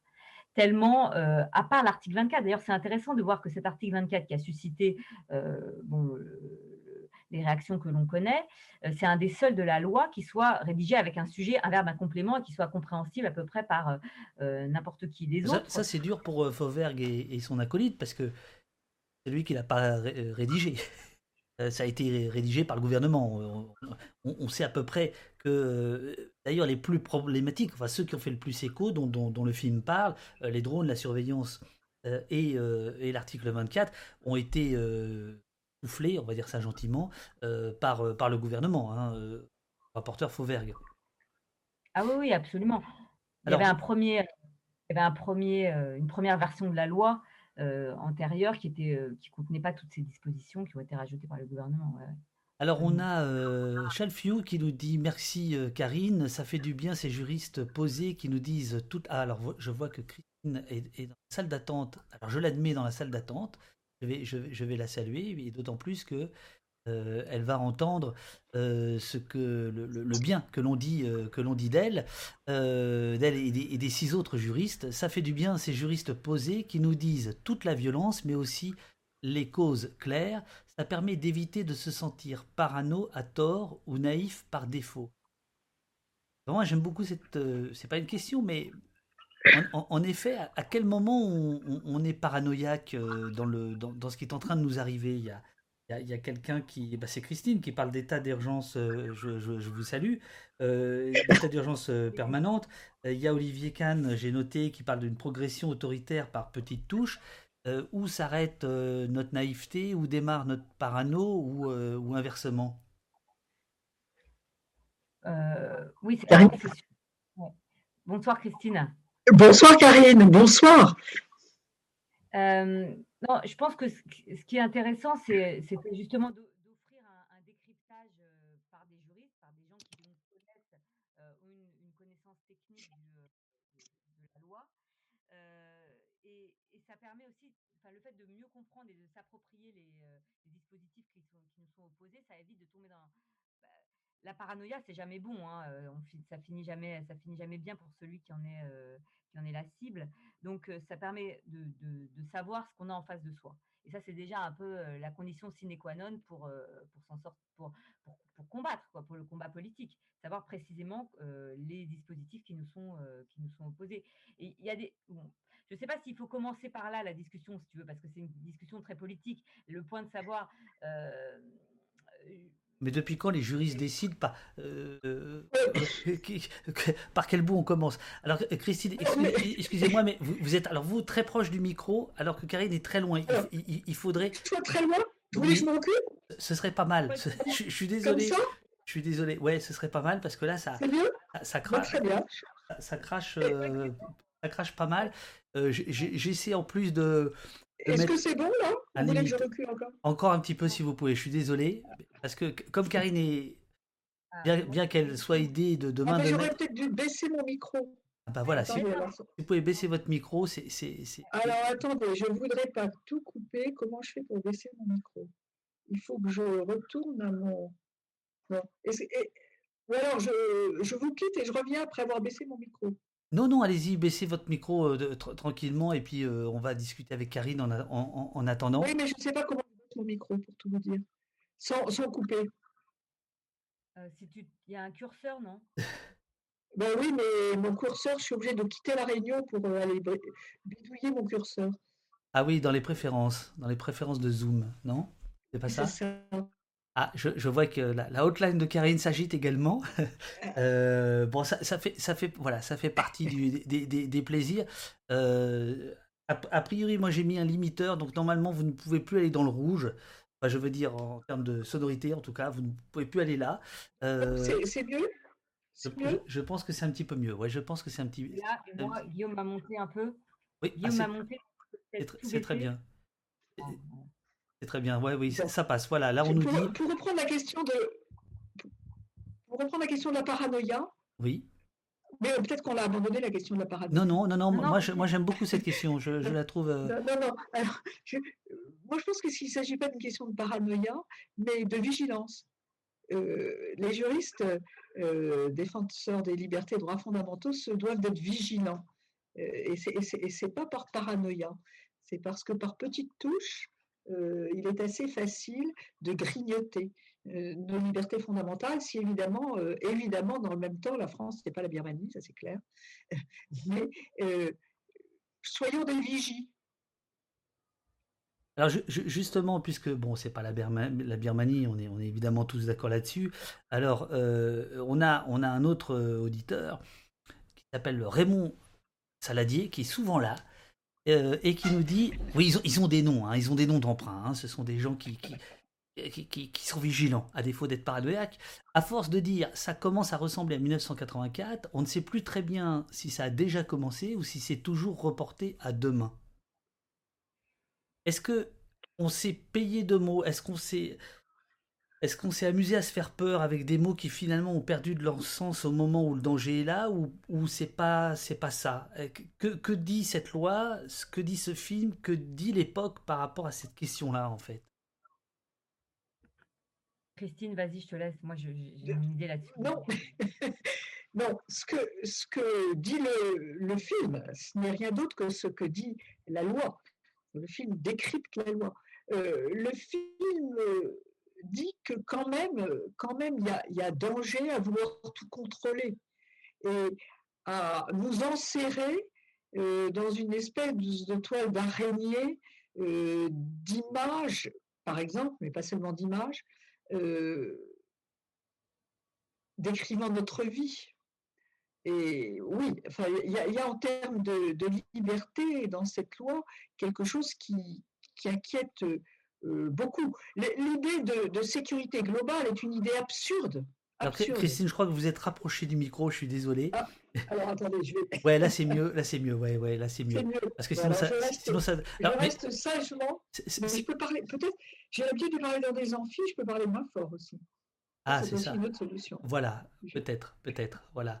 moduler votre. Ah, mais ça, ça, par exemple, je pense que c'est très bien expliqué dans le film. Vous, vous, vous expliquez à la fois le, à la fois l'absurdité euh, du nom, du titre de cette loi, et en même temps, je crois même que vous nous, vous nous mettez en garde hein, en, en nous disant les titres des lois euh, renvoient à une idéologie. Hein, vous, vous dites ça dans, le, vrai, dans en le plus, film. Donc c'est à la fois absurde et, et- et extrêmement euh, important de, de, de s'arrêter sur ce mot sécurité Oui, globale. Alors, là, si c'était une copie d'examen, si vous voulez, cette loi, euh, le contenu ne correspond pas au titre, donc c'est un peu ennuyeux. Euh, c'est- un peu ennuyeux. Ce dont il est question euh, ne correspond pas au titre, puisqu'il était question initialement uniquement de transfert de compétences de la police nationale euh, aux polices municipales et, des, et de nouvelles compétences aux agents de sécurité privés, et tout simplement pour accroître le chiffre global à afficher en termes de, de, police sous toutes ses formes. Donc, et ça n'a rien à voir avec la sécurité globale. On est en pleine période de pandémie, de soucis environnementaux, de soucis de toutes sortes. Euh, la sécurité globale, au sens des euh, Américains qui ont inventé ce concept que je trouve euh, relevé du transhumanisme, si vraiment on veut y parvenir, la sécurité globale, ça n'a rien à voir, franchement, ou, ou tellement peu à voir avec l'organisation des polices d'un État. Vraiment très très peu à voir très très peu à voir. D'où vient, vient euh, cette possibilité de, rendre cette chose-là confuse? Qu'à ce point, on, allie les deux, que le discours bah, médiatique ambiant allie les deux. Oui, mais là, le, titre, c'est un affichage politique. Oui. On va faire tout ce qu'on peut pour vous, pour vous mettre plus en sécurité. Et on dit cela à un moment où on est particulièrement en insécurité, si je puis dire, sanitaire en tout cas, où on ne peut plus se balader sans masque, on ne peut plus voir qui on veut, quand on veut, euh, pas plus de 6, etc., etc. Et là, on nous envoie comme une espèce de bombe, sécurité globale, ça y est, ça va y être, et les polices municipales vont pouvoir dresser procès verbal en matière d'usage de stupéfiants. Donc, euh, c'est vrai que si on réfléchit deux secondes, on est dans l'absurde. Mais il y a souvent un décrochage entre ce que le législateur dénomme et ensuite le contenu. Et là, je crois que on, est, on, est rare, on a rarement atteint ce degré de décrochage entre le titre et le contenu. Alors, le ça, ça, d'une certaine manière, euh, c'est très 1984 pour le coup. Hein, d'une certaine manière, c'est très orwellien. Euh, je, je, parle juste de sémantique. Oui, Karine? Non, mais ça, c'est aussi quelque chose qu'on retrouve, euh, par exemple, euh, là récemment, le, programme qui, euh, qui va augmenter les droits d'inscription pour les étudiants étrangers à l'université, qui vont exploser les étrangers ressortissants, s'appelle Bienvenue en France. Je veux dire, tu vois, c'est le même genre d'idée, c'est-à-dire qu'on te dit une chose et on fait exactement le contraire. Enfin, je veux dire, c'est pas. Bon, après, sécurité globale, c'est pas exactement le contraire, parce que même en tant que tel, comme concept, c'est un peu flippant. Personne ne veut de la sécurité globale. Je veux dire, si on, était toujours tout le temps en sécurité, on, on, savait, toujours tout ce qui allait se passer, bon, ce serait complètement euh, flippant. Mais, euh, mais ça, ça fait quand même aussi partie euh, des, ah, des, travers politiques oui, mais... c'est-à-dire de jamais je pense que le discours n'a été aussi éloigné de la réalité. Vous avez remarqué, ils font des lois hyper libérales et ils te disent qu'on va protéger le salarié, ils te disent ils réforment le, chômage, ils te disent que c'est pour mieux. ils disent exactement le contraire de ce qu'ils font, ce qui est quand même un peu ce qui nous paraît, ce qui rend pas facile l'opposition politique quand même, je trouve. Alors, alors, en matière aussi de mineurs étrangers isolés ou mineurs non accompagnés, en matière d'accueil des étrangers, euh, il y a deux discours euh, aux antipodes les uns des autres. Alors, il y, a quand même à nouveau des réactions euh, sur l'article sur l'article 24. Euh, je, vais vous en lire euh, une ou deux. Euh, par exemple, Cosmi nous dit la levée légitime des contestations envers l'article 24 a pas mal occulté les autres articles tout aussi effrayants, effarants. Je crois que un peu plus bas, il y a quelqu'un qui nous dit mais en fait cet article 24 c'était fait pour ça, hein, c'était c'était une diversion. Ce que personnellement je ne crois pas. Je pense que c'était euh, une, non pas une maladresse, mais enfin c'était une tentative euh, qui, qui, semble avoir un peu échoué, en tout cas pour, euh, pour, pour partie. mais qu'est-ce que, qu'est-ce que vous pensez de, de, de, de, cette, de cette idée voilà, de, de, l'article 24 qui en fait aurait servi de diversion et a servi de diversion? Et est-ce que le film, par exemple, n'est pas une proposition justement pour dire attendez, il n'y a pas que l'article 24, il y a la philosophie globale, parce qu'on voit bien dans votre c'est la philosophie. Je pense, que c'est une erreur. Parce que, en fait, euh, la proposition de loi a été construite sur les questions de police étatique au, départ. Oui. Euh, police d'État, police municipale, agent de sécurité privée. Et ça répondait à un rapport qui a été remis l'an dernier. Euh, et puis, et puis est arrivé un nouveau ministre de l'Intérieur. Enfin, non, il y était déjà, mais ce ministre de l'Intérieur s'est dit qu'il faut absolument protéger les policiers. Et on a rajouté l'article 24, on a rajouté des sanctions plus dures pour ceux qui sont auteurs d'outrage aux forces de l'ordre, etc. etc. Euh, la loi elle n'a pas du tout été euh, bâtie autour de l'image, euh, des prises d'images, des films. Elle a été bâtie autour de l'idée qu'il fallait plus de policiers, qu'on n'avait pas les moyens et qu'on allait tout simplement donner plus de compétences aux polices municipales et se servir beaucoup plus des agents de sécurité privée. Mais on en a profité pour glisser des choses plus graves encore. Je ne sais pas si Karine est d'accord avec moi. Si, si, euh, c'est vrai que, enfin, euh, ce qui est, donc cet article 24 qui, euh, même dans sa nouvelle rédaction, punit euh, une intention. euh, Oui. Tu parlais de Orwell tout à l'heure, euh, David. Oui. Ce qui est vrai, c'est que ah, si, un, ju- si un jour passe dans, enfin, euh, bon, même si c'est vrai que ça existe déjà, la- l'association de malfaiteurs en vue d'une entreprise terroriste, c'est déjà une infraction euh, qui permet de mettre en prison des gens qui ont pour objectif de commettre un acte terroriste euh, sans que les juges, les policiers et a fortiori les juges, n'aient besoin de déterminer même quel, précisément, quel est précisément l'attentat qui était envisagé. Donc on a déjà euh, le, euh, le- le- le verre est un peu dans le fruit, mais pour l'instant, ça reste limité aux terroristes, euh, bon, ce qui est très grave, hein, parce que euh, je veux dire, on sait, on sait, parce que bon, voilà, ça, ça permet de, euh, de punir et de mettre en prison des gens qui n'ont rien fait, aucun acte matériel. Mais euh, ce qui est vrai, c'est que ça avait un, ça, il y a un petit côté chiffon rouge dans l'article 24. euh, à- Oui. à- je ne sais pas si c'était prévu ou pas Oui. prévu, ça a fonctionné euh, comme ça. Mais euh, ce qui est, ce qui est- et ça, je pense que Raphaël Parizeau le dit bien dans le film, le but Oui. de ce- cet article, c'est de permettre euh, l'interpellation préventive des gens. Bon, il y a d'autres, euh, il y a, il y a déjà d'autres infractions qui ont été utilisées dans le cadre des manifestations, euh, un groupement de gens euh, qui se mettent ensemble dans le but de foutre la merde. Enfin, c'est pas comme ça que c'est dit, mais dans le code pénal, vous imaginez bien, mais il y a déjà des, des choses comme ça qui ont permis aux policiers d'interpeller euh, massivement Bien dans sûr. le cadre des manifestations Et ça- en en amont. Ça, Mais, ça euh, permet la garde à vue. Ça permet la garde à vue. Dès lors qu'il y a suspicion de délit, la garde à vue devient, devient possible. Et, et en cela, l'article 24 est utile. Euh, Mais en l'état, il passerait peut-être pas quand même la barrière du Conseil constitutionnel, si? Ah, euh, je- moi, je pense que non, hein, au nom du principe de l'égalité des délits et des peines, parce que même dans l'exemple du terrorisme, euh, il y a des, des actes préparatoires d'actes préparatoires qui sont requis. Euh, or, euh, dans l'article 24, euh, il n'y a pas d'acte préparatoire, d'acte préparatoire, il y a vraiment le fait de cliquer ou, de, en vidéo de filmer. Ça n'est en rien un acte préparatoire. Et de toute façon, une infraction pénale, elle n'est constituée que a un commencement d'exécution. Alors, en terrorisme, on a beaucoup critiqué le fait qu'on se satisfasse du moindre minuscule petit acte préparatoire, mais quand même on le relève. On relève, on relève des, embryons de fait.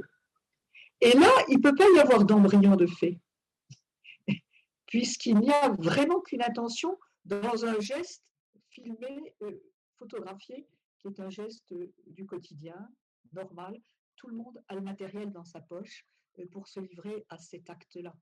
Donc on ne peut pas dire la personne ce jour-là, elle avait un téléphone dans sa poche et c'était exprès pour filmer des policiers commettant des violences. Voilà. Non, la- la- l'article 24, il est quand même exceptionnel en son genre et complètement euh, au principe de l'égalité des délits et des peines. Alors reste à savoir si euh, le Conseil constitutionnel va trouver que l'équilibre existe encore entre euh, sécurité et sûreté. Alors, voilà une question qui. Enfin, voilà une, phrase qui m'intéresse beaucoup. Alors, je vais être obligé là de faire un tout petit peu la police du son. Euh, Karine, il faudrait parler un peu plus près du micro et Christine un petit peu plus loin. Je, je- je suis désolé, mais voilà, là, on a. Une chaise qui glisse très bien. donc. Voilà. Mais euh, cela dit, euh, cette notion de sûreté versus sécurité, elle est, euh, elle est posée dans le Discord de l'émission, elle est posée sur Twitter, elle est encore posée ce soir. Euh, qu'est-ce qu'on peut, qu'est-ce qu'on peut en dire exactement? Parce que c'est, la sécurité, on sait à peu près tout ce que c'est, au, au sens où, en tout cas, on sait ce que, ce que ce que la machine médiatique veut nous en dire depuis 30-40 ans. Je crois que c'est assez clair. Mais la sûreté, c'est quoi? C'est quoi la différence? Et en quoi ça pourrait être un levier pour les amis de la liberté, on va dire, de, de- de réfléchir à ces questions-là? Vous, vous parlez du, du- du chemin de la liberté. hein. Karine complétera très bien ce que je vais dire. Euh, dans la déclaration de 89, Ah. il n'est pas question de sécurité, il est question de sûreté. Et, et il est question de sûreté pour affirmer que l'État ne peut pas empiéter sur vos libertés et, droits fondamentaux. Et donc, par exemple, quand on parle de sûreté, ça veut dire précisément qu'on ne peut pas vous garder à vue sans que les conditions de la garde à vue soient remplies. Ça veut dire qu'on ne peut pas vous interpeller. Euh, c'est une garantie contre un État autoritaire ou un État qui dépasserait les limites de ce qui lui est constitutionnellement euh, conféré comme pouvoir.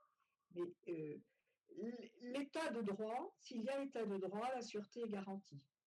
Plus l'état de droit régresse, moins la sûreté est garantie. Et le drame, c'est que en anglais, il n'y a pas deux mots différents comme en français pour distinguer sécurité et sûreté, et que donc, euh, je ne sais pas si c'est par euh, amour de, l'anglais, on s'est mis en France à confondre complètement sûreté et sécurité.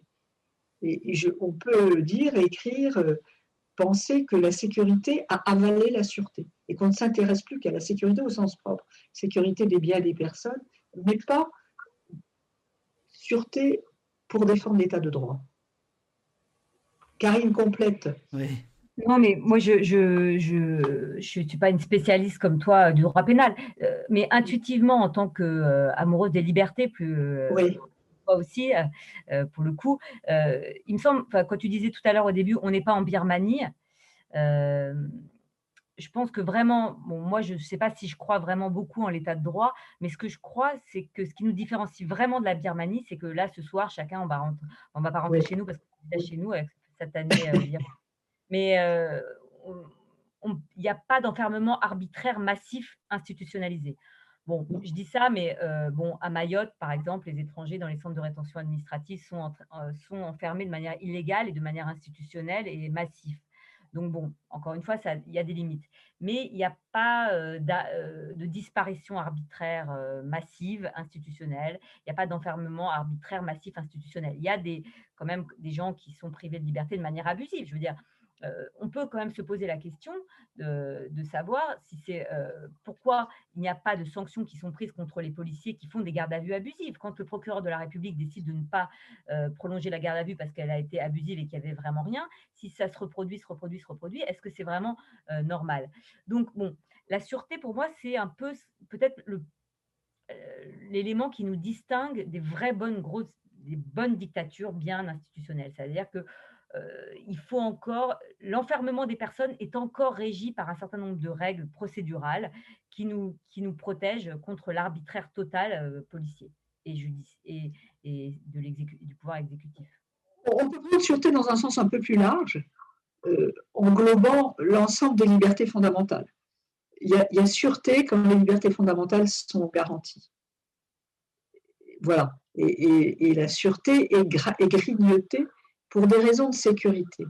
Alors moi, je, me fais l'avocat du diable parce que je ne vais pas gérer que le, son non plus. Hein. Mais euh, tout à l'heure, vous avez dit, euh, l'une de vous deux a dit, euh, non mais on n'a pas envie d'être globalement en sécurité 24 heures sur 24, tout le temps, etc. Je ne suis pas si sûr que de ça. Est-ce que vous ne croyez pas quand même que depuis des années, ce que l'on voit à l'œuvre, c'est en gros une population européenne, euh, nord-américaine, qui accepte de perdre peu à peu de ses libertés en échange prétendument justement de sécurité et pas du tout de, de, sûreté. Est-ce que est-ce que est-ce que c'est pas là la grande défaite euh, qui que nous partageons? Je, veux dire que est-ce que la, bataille culturelle, on va dire, de la, de la sécurité n'a pas en, en, ce moment n'est pas gagnée par les tenants de, de la sécurité?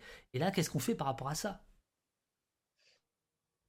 C'est une grosse difficulté en démocratie, parce que précisément, en dictature, les oppositions essayent de regagner en sûreté. C'est ce qu'on voit un peu partout. Tandis que c'est un peu comme si on avait été gâté en sûreté et qu'on ne voyait pas du tout, pas du tout, où nous mènent ces excès de désir de sécurité.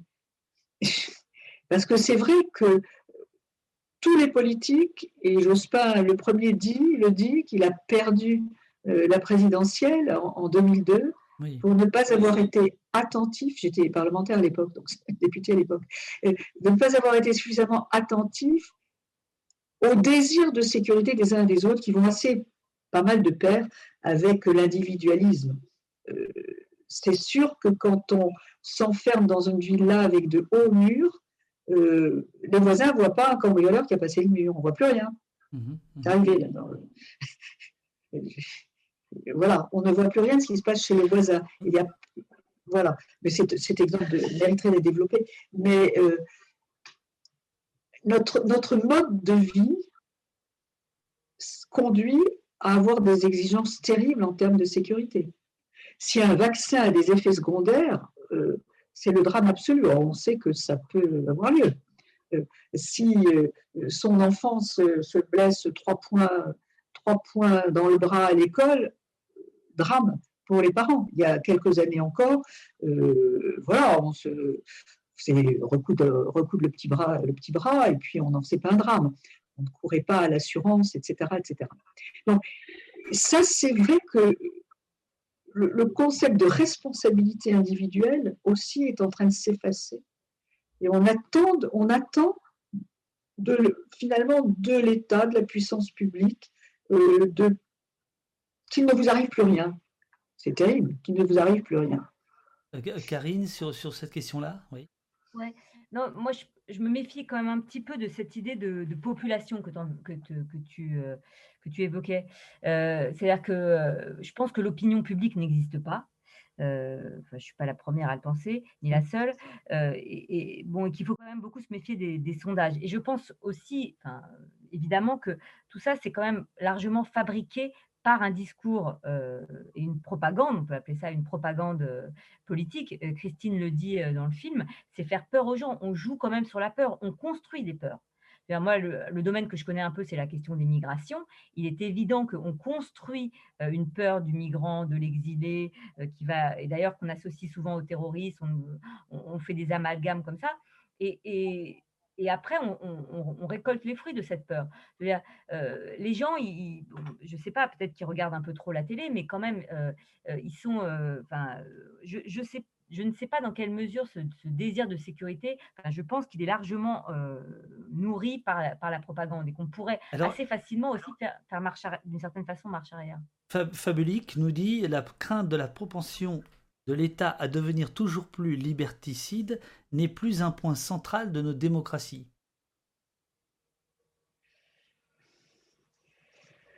Tu penses Je sais pas. Euh, c'est fabuleux qui, qui, pense ça. Euh, et en effet, on a, on a quand même l'impression que euh, la question des que c'est devenu suspect de défendre la liberté. et que donc que l'État soit de plus en plus liberticide, ça ne pose plus tellement question. Oui, en effet, je, crois que ça pose plus tellement question et, c'est là qu'il faut réfléchir. Je, pense qu'il n'y a pas de prise de conscience. C'est ça. Euh, il n'y a pas de prise de conscience de ce à quoi cela peut mener. Euh, c'est très compliqué, mais quand même, euh, enfin, les, élus locaux, c'est aussi quelque chose que j'ai fait d'être élu local longtemps. Les élus locaux sont tout le temps confrontés à des demandes de sécurité, mais tout le temps est absurde. Même vous, vous voulez installer une nouvelle crèche, vous êtes sûr d'avoir une pétition parce que des voitures vont s'arrêter 30 secondes pour déposer leurs enfants et ça va faire du bruit. moi, j'ai été euh, saisie d'effroi euh, pendant mes 18 ans d'élu local, maire adjoint à Montpellier, euh, de la propension et l'augmentation de la demande de sécurité, mais dans tous les domaines, de sécurité au sens le plus le plus banal, et, renvoyant quand même vraiment à l'individualisme. Est-ce que, vous pensez... Mais, tout ça est construit, effectivement, tout ça est construit. Oui, bien sûr, bien sûr, oui, oui, bien sûr. Bien sûr, mais on a l'impression que la construction est de plus en plus solide. C'est ça que je veux dire. Enfin, solide. Euh, c'est de plus en plus difficile de défaire cette construction. C'est de plus en plus difficile, me semble-t-il. Votre, votre, film euh, parvient merveilleusement à donner des, des, des, coups de des coups de marteau dans le, dans le mur, mais il y a quand même en face de nous un mur, quoi. Et notamment, euh, je pense, euh, alors moi je me souviens plus pour quelle partie vous étiez, euh, vous, quelle était votre étiquette, mais vous avez cité Jospin, Jospin 2002, sa fameuse phrase, le congrès de Villepinte quelques années auparavant. On voit bien que la, ce qu'on appelait la gauche parlementaire a complètement accompagné ce virage-là aussi hein, de, de, de, sécurité. franchement, ça a été des débats très durs à l'époque entre l'intérieur et la justice, hein. comme on les voit presque dans toutes les législatures. la gauche n'a pas accompagné dans un premier temps, elle a accompagné à partir de la candidature présidentielle de Jospin, mais pas du tout dans un premier temps. Des grands textes de cette législature qui sont des textes de liberté, pas du tout de sécurité. Non, ça, il faut. Bien sûr, bien sûr. Oui, il faut, faire, il faut faire attention. Mais à partir du moment où Jospin était candidat au présidentiel, c'est là que le virage a été pris. D'accord. Et je, prends Jospin, mais on peut prendre d'autres exemples. il y en a qui n'ont jamais abandonné du premier au dernier jour de leur mandat euh, les questions de sécurité. je, rappelle, euh, sauf erreur de ma part, vous avez été présidente de la CNCDH, euh, Commission nationale. Commission nationale consultative des droits, de l'homme. Et qui dépend un peu de Matignon, hein, c'est bien ça. Ah oui, ah non, non, ne dites pas ça, ne dites pas ça. On a d'une indépendance totale à l'égard de Matignon. Bien sûr. Si ce n'est. Non, mais non. Non, non, non. Vous avez raison. Non, mais vous avez raison sur un point. Vous avez raison, le président est nommé par le Premier ministre. Mais l'Assemblée. Et quand on se rend euh, là-bas, euh, on est, euh, c'est avenue de, Ségur, Ségur. Avenue de Ségur, et, on nous dit bien que c'est un bâtiment qui appartient à Matignon. Hein. Enfin, c'est, oui, oui, non, mais, je vous taquine, je vous taquine. Ça, c'est vrai. Mais si vous lisez les avis de la CNCDH, d'ailleurs, c'est toujours beaucoup reproché, il y, a, une indépendance réelle hein, du fonctionnement de la CNCDH. Mais, mais c'est vrai, c'est vrai que le président n'est pas élu par le Sénat et l'Assemblée nationale, ce qui est le cas pour d'autres commissions dans d'autres pays. Celle-ci a été créée par. Voilà, c'est tout, vous avez raison. Mais je, je, vous amène là. Alors, il y a, y a, tout un tas de, euh, d'internautes qui réagissent, hein, notamment sur, euh, sur Jospin, mais on va pas refaire la campagne, hein, mais euh, qui ont décidé, comme Valka, de ne pas voter Jospin quand il a accepté la fouille des véhicules sur simple suspicion, etc. Donc voilà, je, crois en effet hein, que quand même ça a marqué, a marqué une partie du peuple de gauche, ce, virage. Non, je, je, vous taquinais sur la CNCDH, mais évidemment, juste pour le plaisir, mais sur la question des, les organismes de, contre-pouvoir. Est-ce que vous trouvez qu'aujourd'hui, en 2021, la CNCDH, la Défenseur des droits, etc., est-ce que vous trouvez que c'est solide, l'une et l'autre? Euh, je, trouve surtout que ce n'est pas écouté. Oui. Tout. J'ai beaucoup souffert, et peut-être un, mot trop fort, mais euh, je pourrais compter sur les doigts d'une main les recommandations d'avis de la CNCDH, on en rendait une vingtaine par an, euh, suivies par le Parlement ou suivi par le gouvernement quand c'était du ressort du gouvernement. Euh, la CNCDH est très sollicitée, elle est d'une indépendance folle dans la rédaction de, de ses avis, parce que l'Assemblée est quand même constituée à 50% d'associations et, et, à 50% d'intellectuels euh, défenseurs des libertés, puisqu'ils sont choisis comme ça. Les, membres ne sont pas choisis par le Premier ministre du tout. Ils sont choisis par une commission qui est composée du vice-président du Conseil d'État, président de la Cour des comptes et du premier président de la Cour de cassation. Et c'est ensuite avalisé par le Premier ministre, mais qui, franchement, euh, n'y remet pas euh, du tout son, son nez, si je puis m'exprimer ainsi. Mais pareil pour les défenseurs des droits. Ils sont, les défenseurs des droits, c'est vrai, sont nommés par le Premier président de la République ou le Premier ministre, de même le contrôleur général des lieux de privation de liberté, de même les présidents d'à peu près toutes les autorités administratives indépendantes, ce qui n'est pas une bonne solution du tout, mais étrangement, les institutions, après, ne se sentent redevables de rien. Euh, peut-être certaines autorités administratives indépendantes, en tout cas pas le contrôleur général des lieux de privation de liberté, en tout cas pas le défenseur des droits, et en tout cas pas le président de la présidente de la CNCDH. Euh, vraiment. Euh. Et ça pourrait ne pas être comme ça. Ça pourrait ne pas être comme ça. Karine Parce que Karine n'est pas d'accord. Mais c'est un vice, c'est un vice de constitution, oui. Non, euh, c'est vrai qu'ils euh, rentrent souvent, ça dépend quand même pas mal de, enfin ça dépend des, institutions, mais par exemple la CNDCDH qui est un truc très collectif, ça marche bien. il y a des choses qui sont un peu plus incarnées par des personnes et ça, qui donnent plus ou moins le ton. ce qui est, moi, ce que je trouve intéressant, euh, c'est par exemple le défenseur des droits. Tout bon, quand il a été nommé défenseur des droits, bon, tout bon, tout le monde sait, il a été, euh, c'est pas, il se caractérise pas, c'était pas un gauchiste ni un défenseur des libertés connu pour ça. Et quand il a été nommé, comme il n'avait plus rien à perdre, pour exister politiquement, il fallait qu'il en, envoie du bois, comme on dit. Euh, c'est-à-dire qu'il fallait qu'il, s'il avait été euh, tout ce, qui, ce, que, ce qui devait correspondre finalement à ses... Bon, je ne sais pas, je ne veux pas faire de l'introspection, mais disons que s'il avait été dans la lignée de ce qu'il a toujours été, il aurait fait un truc un peu comme ça et personne n'aurait jamais entendu parler de lui. Et pour faire parler de lui, pour exister hein, sur la scène politique, il a été à fond et, nous a, il a beaucoup aidé enfin, la cause. Alors, pas tant euh, il a aidé, moi je vais vous dire, euh, au, GISTI, on s'est beaucoup appuyé sur ces... Sur le GISTI, il faut, il faut, il faut, Rappelez ce que c'est. Ouais, le groupe, le groupe d'information et de soutien des, euh, aux immigrés.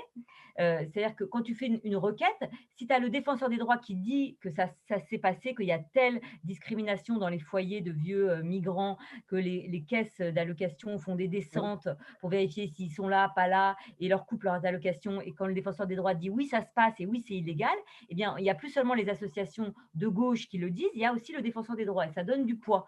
C'est surtout, moi, je trouve à l'appui.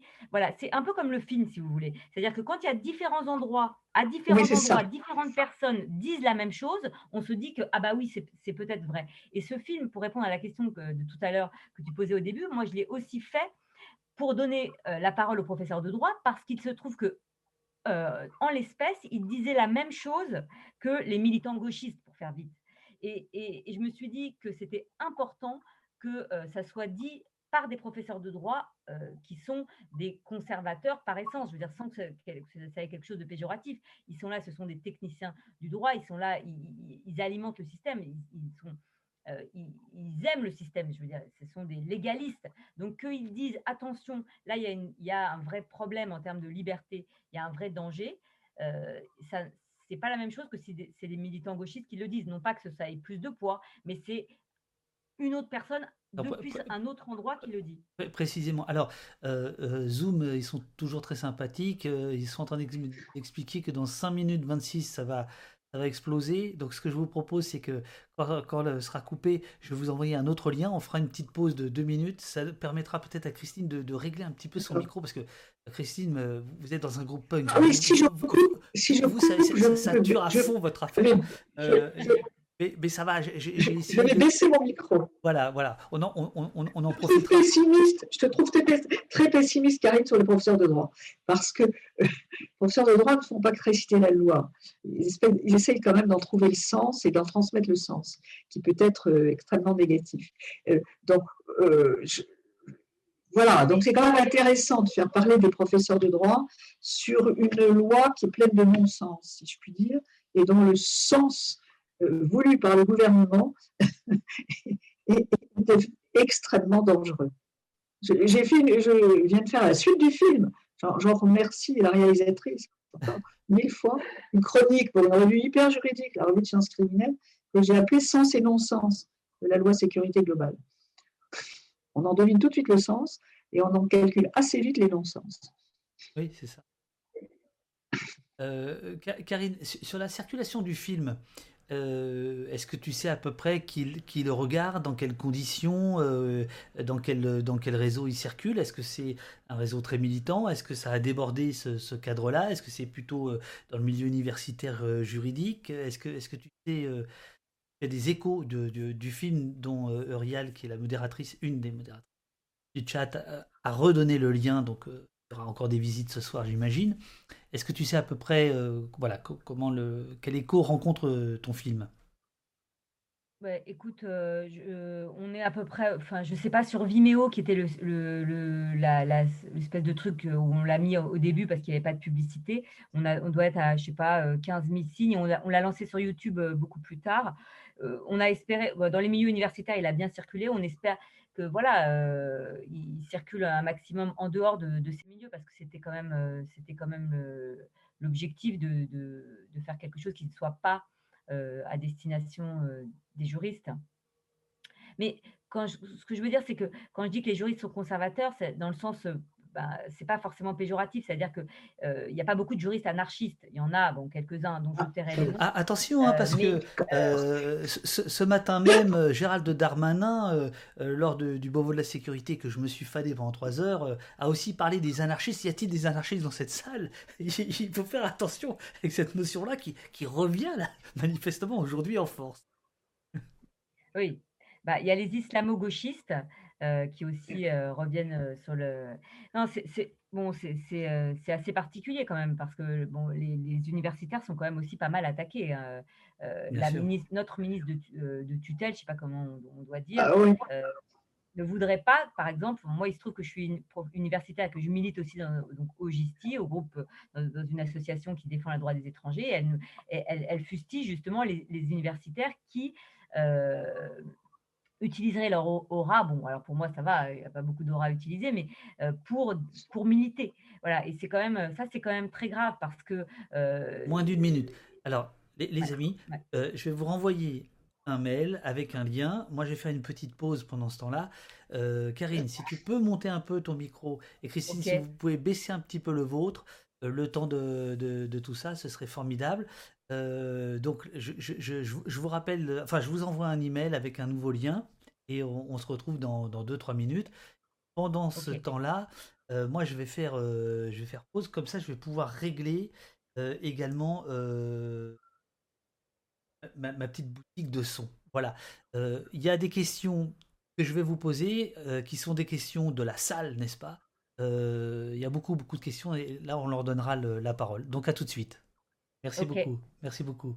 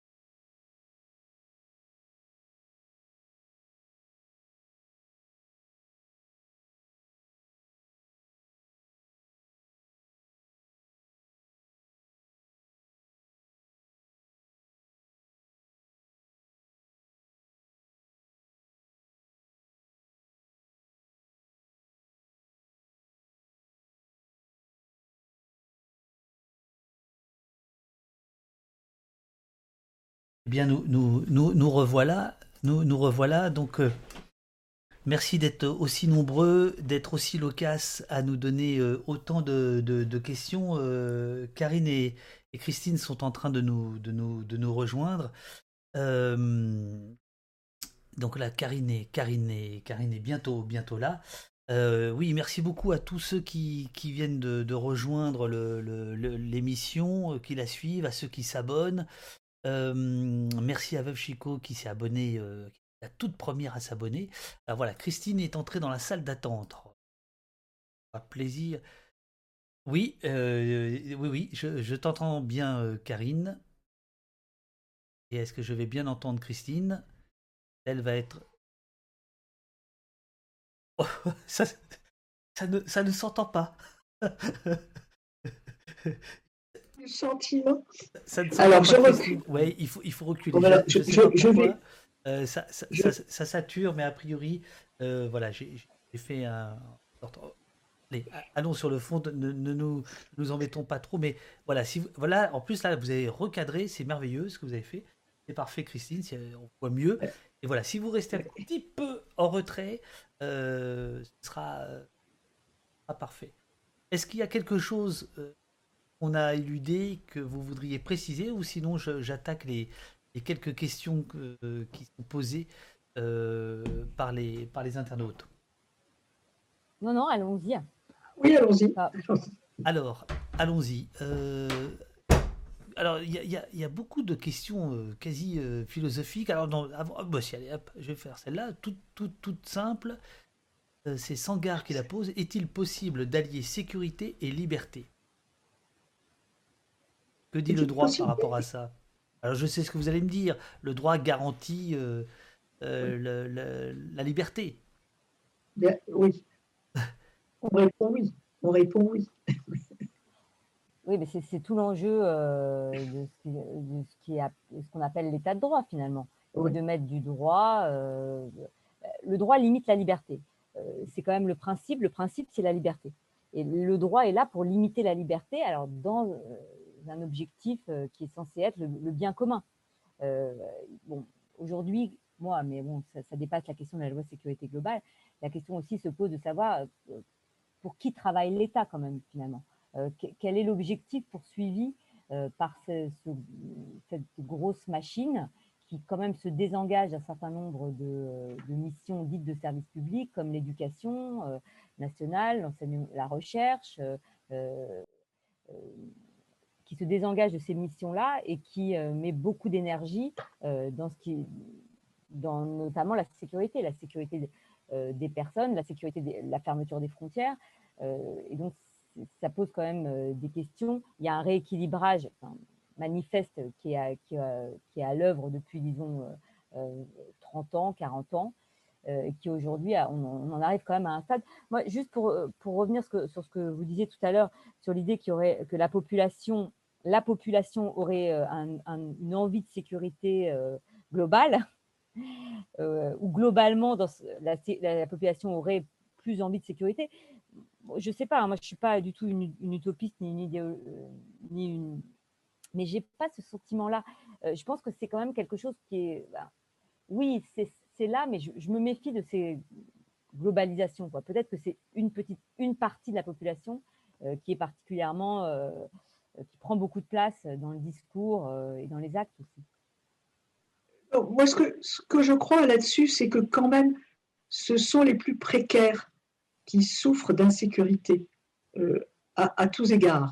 Et que donc, euh, ni Karine ni moi ne sommes particulièrement bien placés euh, pour, pour mesurer, pour évaluer euh, ce qu'est le besoin de sécurité. En fait, le besoin de sécurité, il va de pair avec la précarité.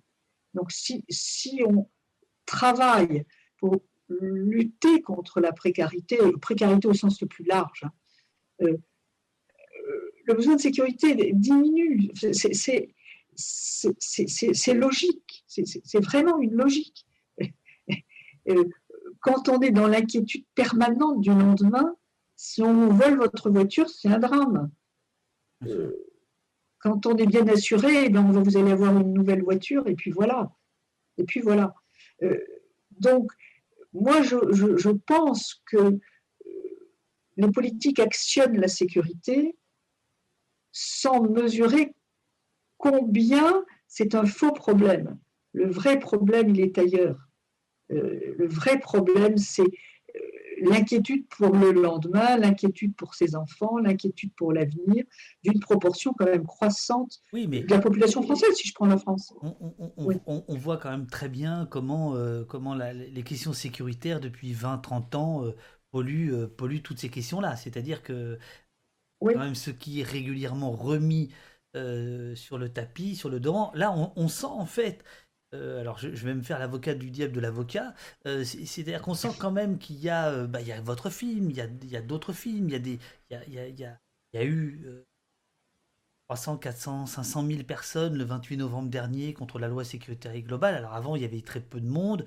Euh, on, on voit d'ailleurs euh, dans, dans le film des images au, au Trocadéro, qui était qui était une manifestation qui avait eu lieu avant la fameuse du, du- du 28 novembre.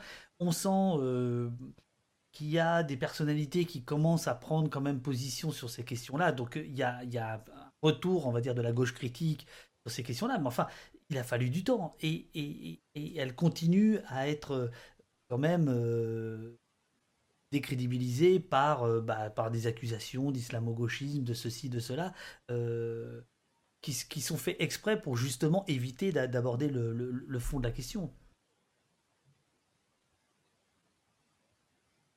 Non Karine, tu, es- tu es assez d'accord avec le lien entre, ou pas, entre précarité et demande de sécurité? Oui, oui, oui, bien sûr, mais aussi en- entre inégalité. Eh ben, bien sûr. inégalité Non, sociale, inégalité, qui- ça va oui. avec la précarité. C'est quand même, on, on vit dans une période où les inégalités euh, ne cessent de se croître, de, de croître, quoi, ne Mhm. cessent d'augmenter, et, et dans un monde où les inégalités sont très importantes, euh, la place de la police, euh, elle est forcément euh, particulière. Je veux dire, si au Chiapas, ils ont réussi à, organiser euh, un, mode de, règlement des conflits différent, euh, c'est aussi parce que c'est un- un- une communauté où les inégalités sont très réduites. Donc, à partir du moment où vous avez euh, une, euh, allez, on va dire 10% de la population qui vit euh, euh, avec euh, la plupart des richesses et le, reste euh, euh, qui se partagent euh, les, quasiment les miettes, euh, c'est important d'avoir une police euh, pour euh, maintenir un peu cet ordre des inégalités. Enfin, moi, enfin, euh, je sais, euh, ben, moi j'ai quand même le, sentiment que l'accroissement des forces de la police, euh, des, pouvoirs aussi donnés à la police, c'est pour, euh, pour préserver cet ordre établi des richesses et des privilèges. Enfin, moi, le- je, je ne suis pas Oui, bien sûr, le maintien de l'ordre, c'est avant tout le maintien de l'ordre euh, établi. Ça, c'est clair. Oui, oui. Mais je veux sûr. dire, euh, si, si vous voulez, le, le petit domaine que je connais bien, c'est celui de la fermeture des frontières, et c'est la même chose. On voit euh, un, un accroissement très important des moyens qui sont donnés euh, à la police, à, à Frontex, pour fermer les frontières et pour protéger euh, notre, euh, le mode de vie européen. Il y avait même une commissaire au mode de vie européen qui avait été créée. Je veux dire, on, on veut, euh, entre guillemets, les riches veulent, veulent rester en riches, ne veulent pas partager le gâteau, et pour ce faire, ils, ils accroissent aussi les moyens de la police. Donc, euh, ça paraît un peu caricatural. Et il y a, bon, les choses sont plus compliquées, c'est multifactoriel évidemment tout ça. Mais cet accroissement des inégalités, il, il ne peut aller que de pair avec euh, les pouvoirs de la police. Et on voit bien quand même que le rapport de force ces dernières années avec les syndicats de police et avec la police, euh, entre l'exécutif et la police, il est tel que, euh, comme ils ont besoin quand même de la police pour les protéger aussi un peu des manifestants, les policiers obtiennent systématiquement, enfin assez souvent, quand même ce qu'ils demandent ces derniers, ces derniers temps. Je ne sais pas si vous vous avez remarqué. Si, bien sûr. Oui, bien sûr. Sur la réforme des retraites, euh, ils ont voulu conserver leur régime de retraite. euh, ils n'ont pas eu beaucoup à négocier pour le conserver. Et je, et je- je rajoute juste ça après, euh, je me tais, mais euh, il- dans la loi sécurité globale, il y a beaucoup de cadeaux qui sont faits à la police, et notamment la possibilité pour la police, quand elle va, parce que beaucoup de- les policiers partent relativement jeunes à la retraite, à peu près à 50 ans et quelques, Mhm. et un certain nombre d'entre eux vont grossir les rangs des agents de sécurité privée. Et en principe, quand vous travaillez après la retraite, vous avez une décote sur votre, pension de retraite. Et les policiers, donc, euh, avec cette loi, obtiennent l'alignement sur le régime avec les gendarmes et ils n'auront pas de décote de leur retraite et ils pourront cumuler une fois qu'ils partiront à la retraite, leur retraite de policier et leur salaire d'agent de sécurité privée. Voilà. Donc, bon. Alors, on a, on a Veuve Chico qui pose la, même question. Hein. On n'est pas obligé de répondre à chaque fois, mais on protège qui? Point d'interrogation, les bourgeois contre les autres et on nous sépare tant qu'à faire, euh, point, d'interrogation. Euh, il y a aussi un petit peu plus haut euh, Ragben 0, je crois. Il y, a un bloc, réactionnaire qui visibilise sa peur. C'est plutôt positif, à moins que le bloc réactionnaire a des infos qu'on n'a pas.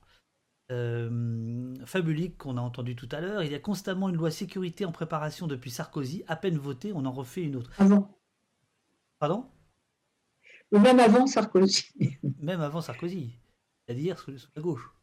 Non, ça remonte au début, à, la loi sécurité et liberté 1981. C'est ça. Euh, l'avalanche de, de lois sécuritaires. La première, mais avec un titre en équilibre, sécurité et liberté, c'est 1981.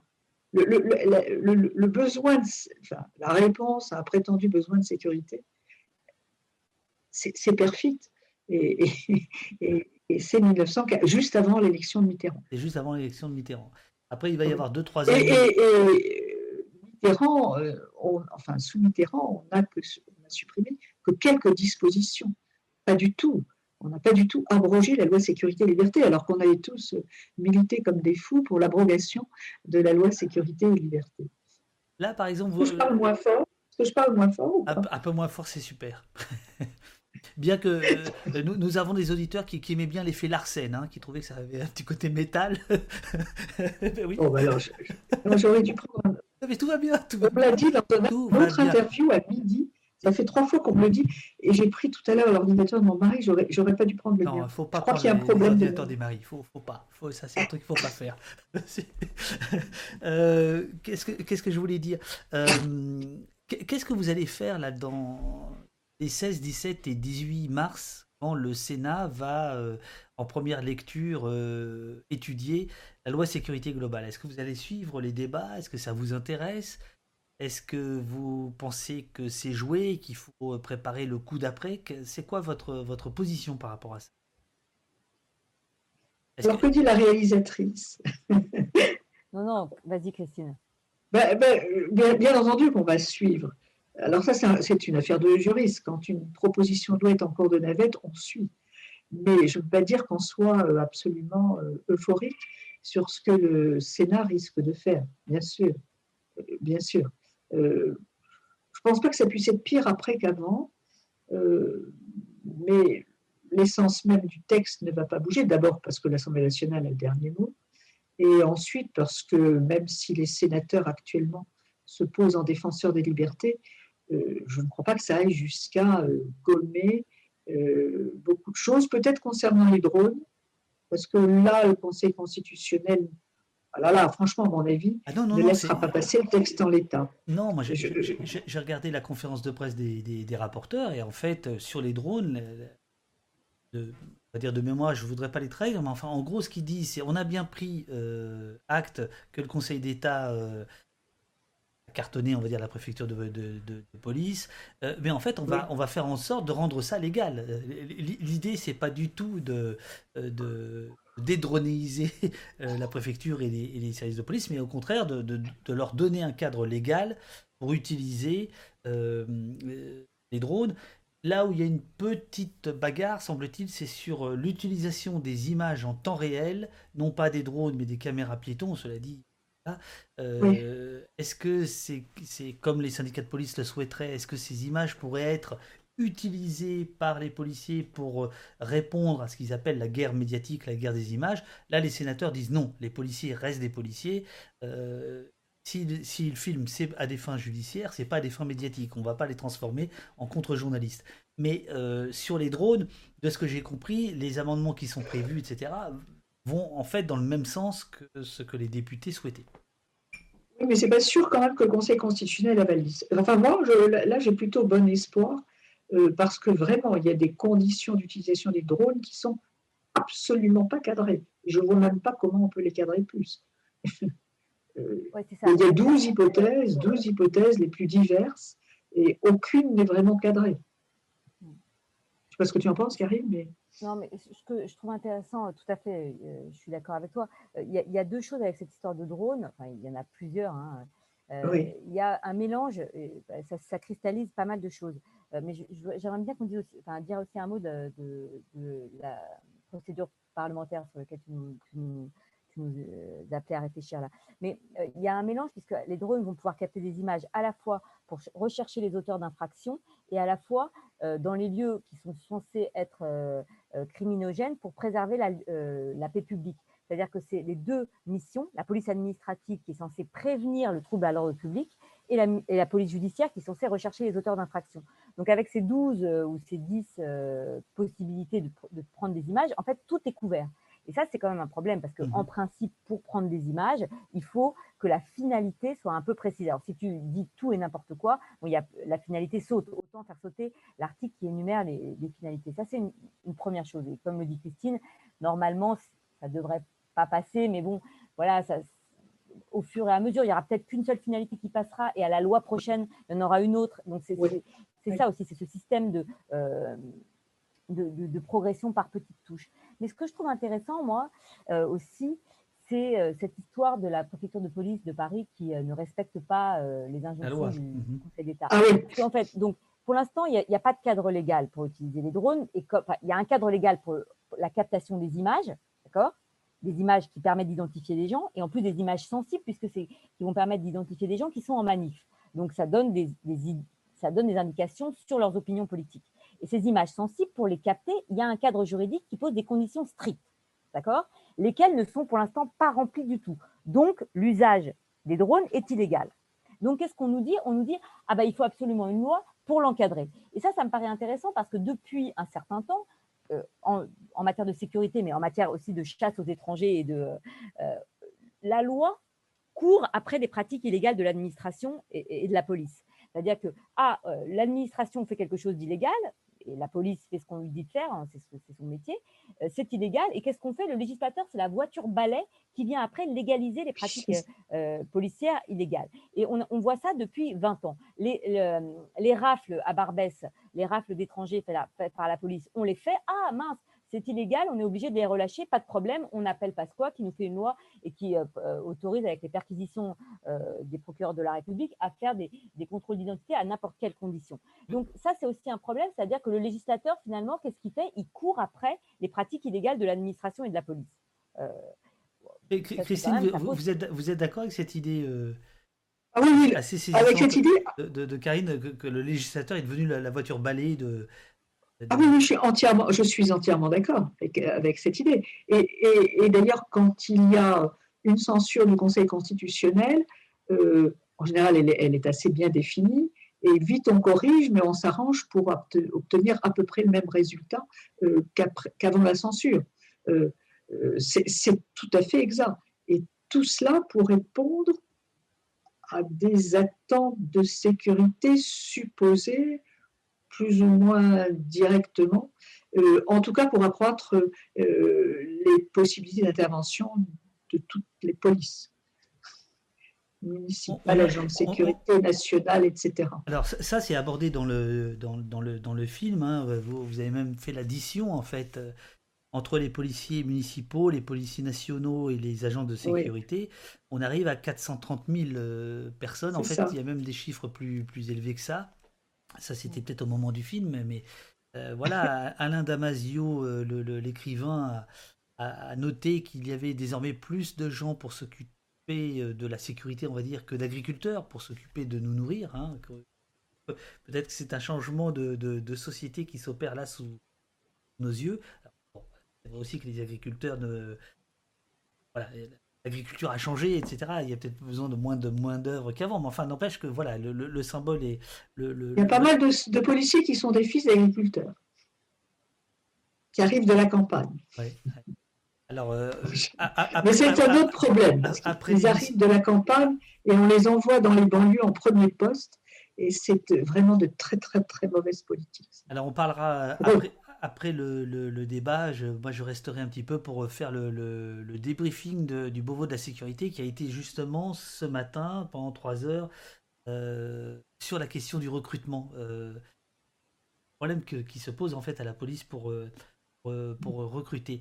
Il y a Guillaume Debailly qui vous pose plusieurs questions, je pense, c'est plutôt pour vous, Christine. Alors, notamment, qui revient sur la question des, des autorités indépendantes. Est-ce que ces présidents d'institutions et d'autorités administratives indépendantes peuvent aussi être révoqués par le président de la République Ne poserait Non. pas problème dans les... Non Ok. Non. Et, et en Non. fait, il vous demande aussi de préciser en quoi la loi sécurité globale, si elle devait être adoptée sur les drones, en quoi le Conseil d'État, au-delà de ce que Karine a précisé, euh, pourrait euh, tousser, hein, dire non là il y a un problème. C'est quoi exactement ce qui, selon vous, ne- n'est pas constitutionnel en fait? Le Conseil constitutionnel, non, le Conseil Ah Oui, d'État. le Conseil d'État, oui, pardon. Oui. Oui, le Conseil d'État. Ah ben, je- la loi, même si elle cadre, le il peut toujours y avoir des recours qui conduisent le Conseil d'État à dire qu'on est sorti du cadre. Oui. Donc ça n'exclut pas, ça n'exclut pas des recours devant le Conseil d'État, devant les juridictions administratives, de façon générale. Non, Karine Mais, mais constitutionnellement, à ton avis Ah, constitutionnellement, si elle est validée constitutionnellement, c'est terminé, si je puis dire. Mais ça n'empêche pas quand même le Conseil d'État de considérer qu'on l'a mal interprété. Qu'est-ce semble-t-il. que, qu'est-ce que vous avez pensé En droit des étrangers, par exemple, ou en traitement inhumain et dégradant dans les établissements pénitentiaires, il y a des décisions de la juridiction administrative euh, qui sont assez remarquables euh, à partir de textes qui auraient pu laisser penser qu'il n'y avait pas place pour des recours. Oui, oui. C'est rare, mais ça arrive. Oui, c'est rare, mais ça arrive. Je suis optimiste ce soir. C'est rare, mais ça arrive. Là, par exemple, pour, juste, euh, puisqu'on parle du Conseil d'État, euh, et pour faire un peu le lien avec l'article 24, euh, je ne sais pas si vous avez entendu, mais à Calais, en ce moment, dans le Calaisie, à Calais et à Dunkerque, la police est particulièrement violente à l'endroit des, personnes exilées. Le, ministre de l'Intérieur a décidé une politique encore plus violente où il, arrache les tentes, il, il, les tentes, bon, comme d'habitude, les, les duvets, etc. Et le préfet a décidé de mettre en place des périmètres de protection. Alors, j'ai pas réussi à savoir si c'était les fameux périmètres de protection qui nous viennent de l'état d'urgence sécuritaire euh, et qui autorisent donc le préfet à décider que euh, les personnes ne peuvent pas rentrer à l'intérieur d'un certain périmètre euh, sauf à se soumettre à un contrôle d'identité. Et donc là, ils ont le préfet, a, quand il fait des, systèmes d'évacuation, des, opérations d'évacuation où il démolit toutes les tentes des, exilés, empêche les, journalistes empêche les journalistes d'accéder euh, aux endroits et de prendre des images. Et il y a deux journalistes bien courageux qui ont saisi le Conseil d'État pour faire annuler euh, la décision du préfet les interdisant de pénétrer sur ce territoire et de prendre des photos. Et le Conseil d'État, en février 2021, a décidé que tout allait très bien, Madame la Marquise. Effectivement, il y a des périmètres de sécurité, mais ils sont là pour finalement. Alors en plus, le Conseil, d'État boit les paroles du préfet et, et dit qu'ils sont là pour protéger la dignité des personnes migrantes. On est vraiment là aussi, on revient à ce qu'on disait tout à l'heure, c'est 1984, hein, euh, et, et, pour protéger les tiers. Bon, toujours est-il que le Conseil d'État n'a pas censuré et euh, a considéré qu'il y avait une, une, euh, une, atteinte à la liberté de la presse qui était proportionnée par rapport à l'objectif recherché, dont on sait, dont vous et moi savons pertinemment qu'il est juste d'empêcher les, les journalistes de filmer. Donc moi, euh, ça, c'est quand même quelque chose d'assez intéressant quand même. Euh, on n'en parle pas beaucoup parce que c'est moins médiatique, mais euh, on en avait parlé un peu quand il y a eu cette opération sur la place de la République. Les journalistes ont, ont eu l'air, pour certains, de découvrir les, les, violences qui étaient faites aux migrants.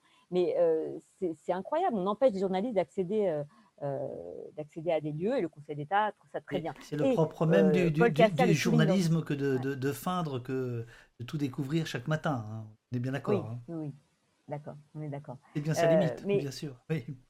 Mais ce qui est intéressant aussi, c'est exactement la même chose sur son site internet. Le Conseil d'État euh, fait un communiqué de presse où il dit qu'il défend la liberté de la presse. On, là, on retombe sur ce truc orwellien. Hein. On, on, dit exact, exactement le contraire de ce qu'on fait. Et, et, et c'est vrai que c'est un peu désarmant pour combattre ça politiquement, parce que si tu te contentes du communiqué de presse, c'est Paul Cassel qui le relevait sur son blog, si tu te contentes du communiqué de presse du Conseil d'État, bah, tu, tu, passes le truc comme ça. Et quand tu regardes vraiment la décision, euh, les journalistes sont empêchés d'accéder et tout va très bien. Dans, dans le film... Pardon? Oui, Christine? Non, non. Je voulais juste dire que le Conseil d'État, enfin, l'ensemble des juridictions, s'abrite derrière le jeu de deux principes, nécessité, proportionnalité. Et c'est quand même très, euh, euh, très incertain.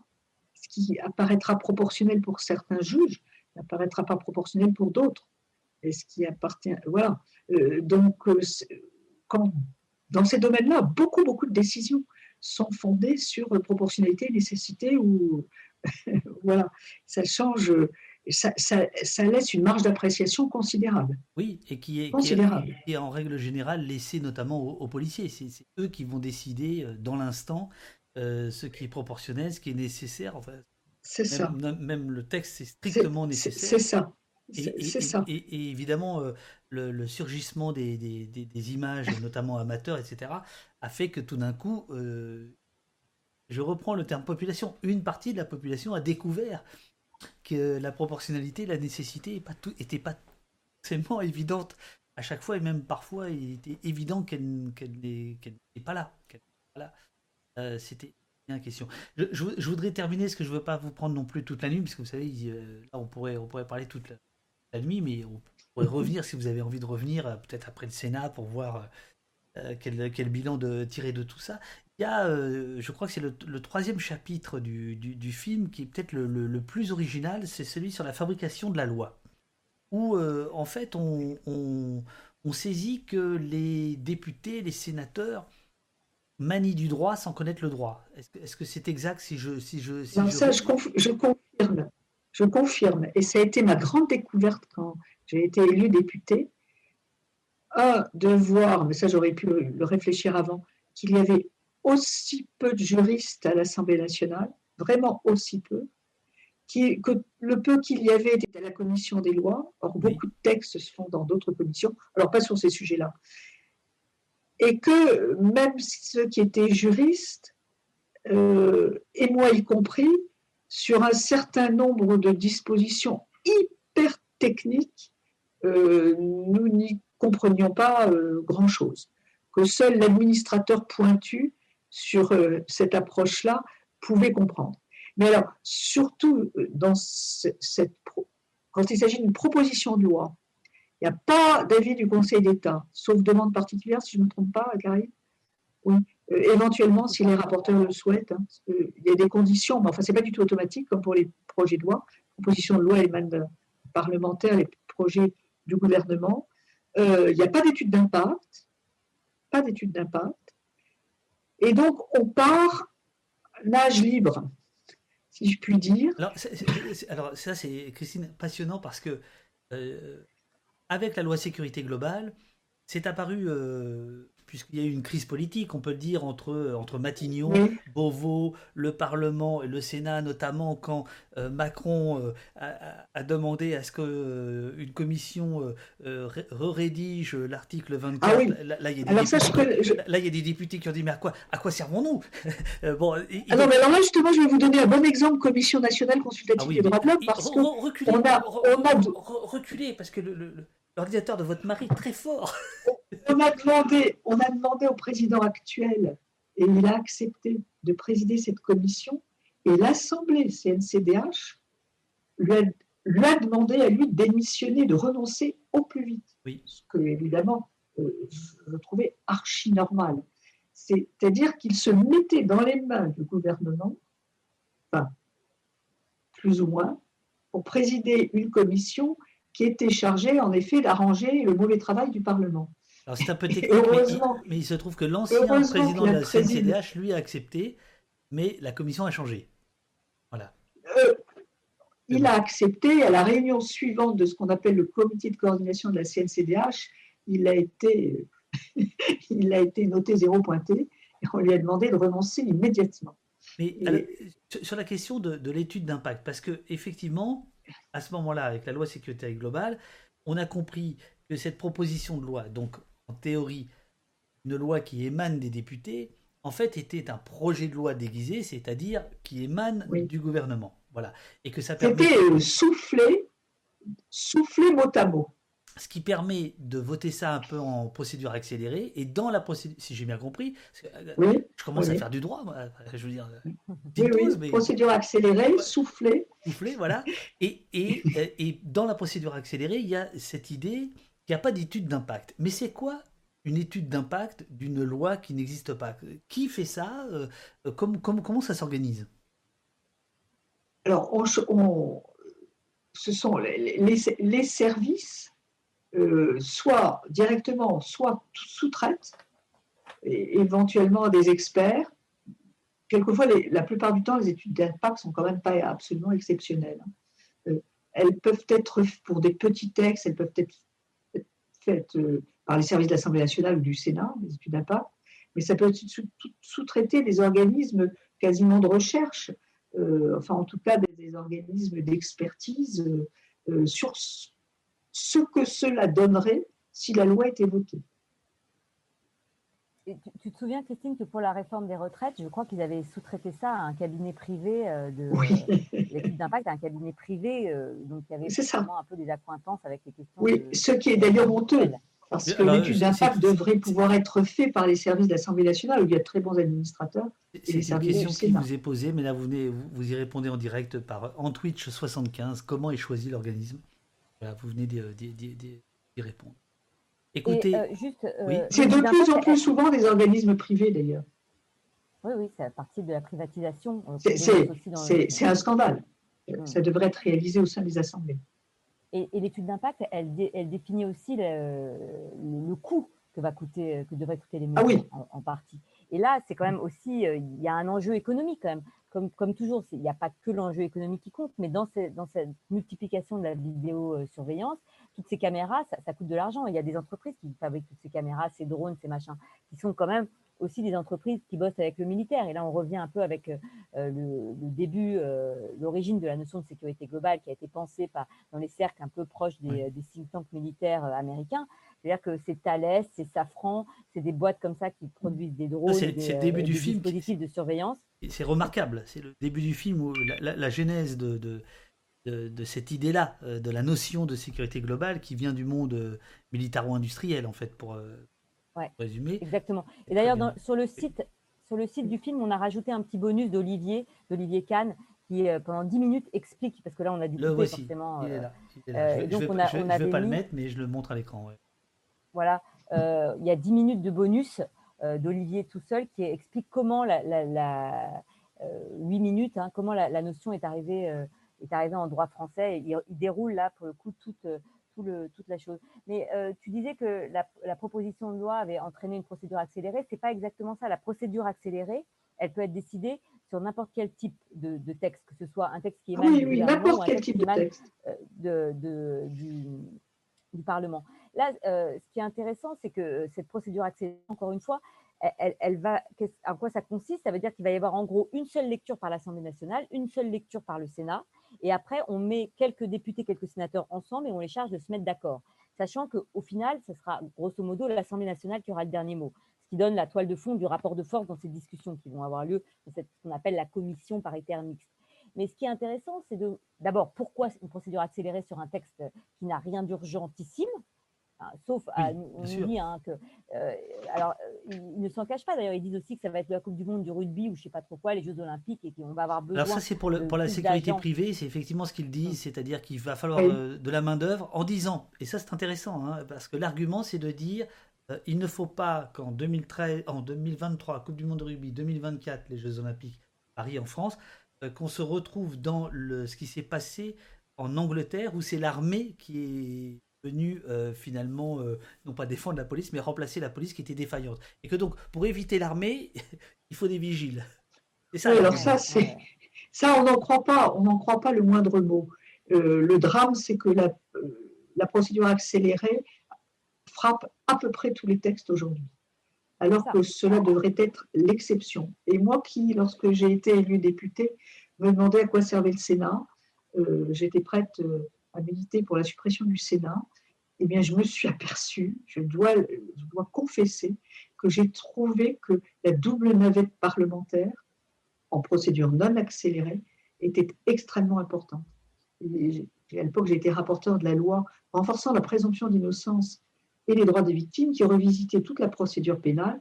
Et vraiment, je peux dire qu'une navette de 12 mois, même 15 mois, entre deux lectures au Sénat deux lectures à l'Assemblée et une commission mixte paritaire était absolument utile. Elle nous a donné le temps d'ajouter l'appel des décisions de cour d'assises, la juridictionnalisation des peines, etc., etc. Toutes sortes de choses que le gouvernement ne souhaitait pas a priori.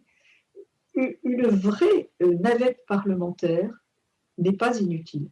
Il y, a, quand même jamais ou quasi jamais urgence. Avant, on parlait de procédure d'urgence et maintenant on dit procédure accélérée parce qu'on sait bien qu'il n'y a pas d'urgence. Si on prend ce texte, il n'y a aucune urgence. Aucune, aucune.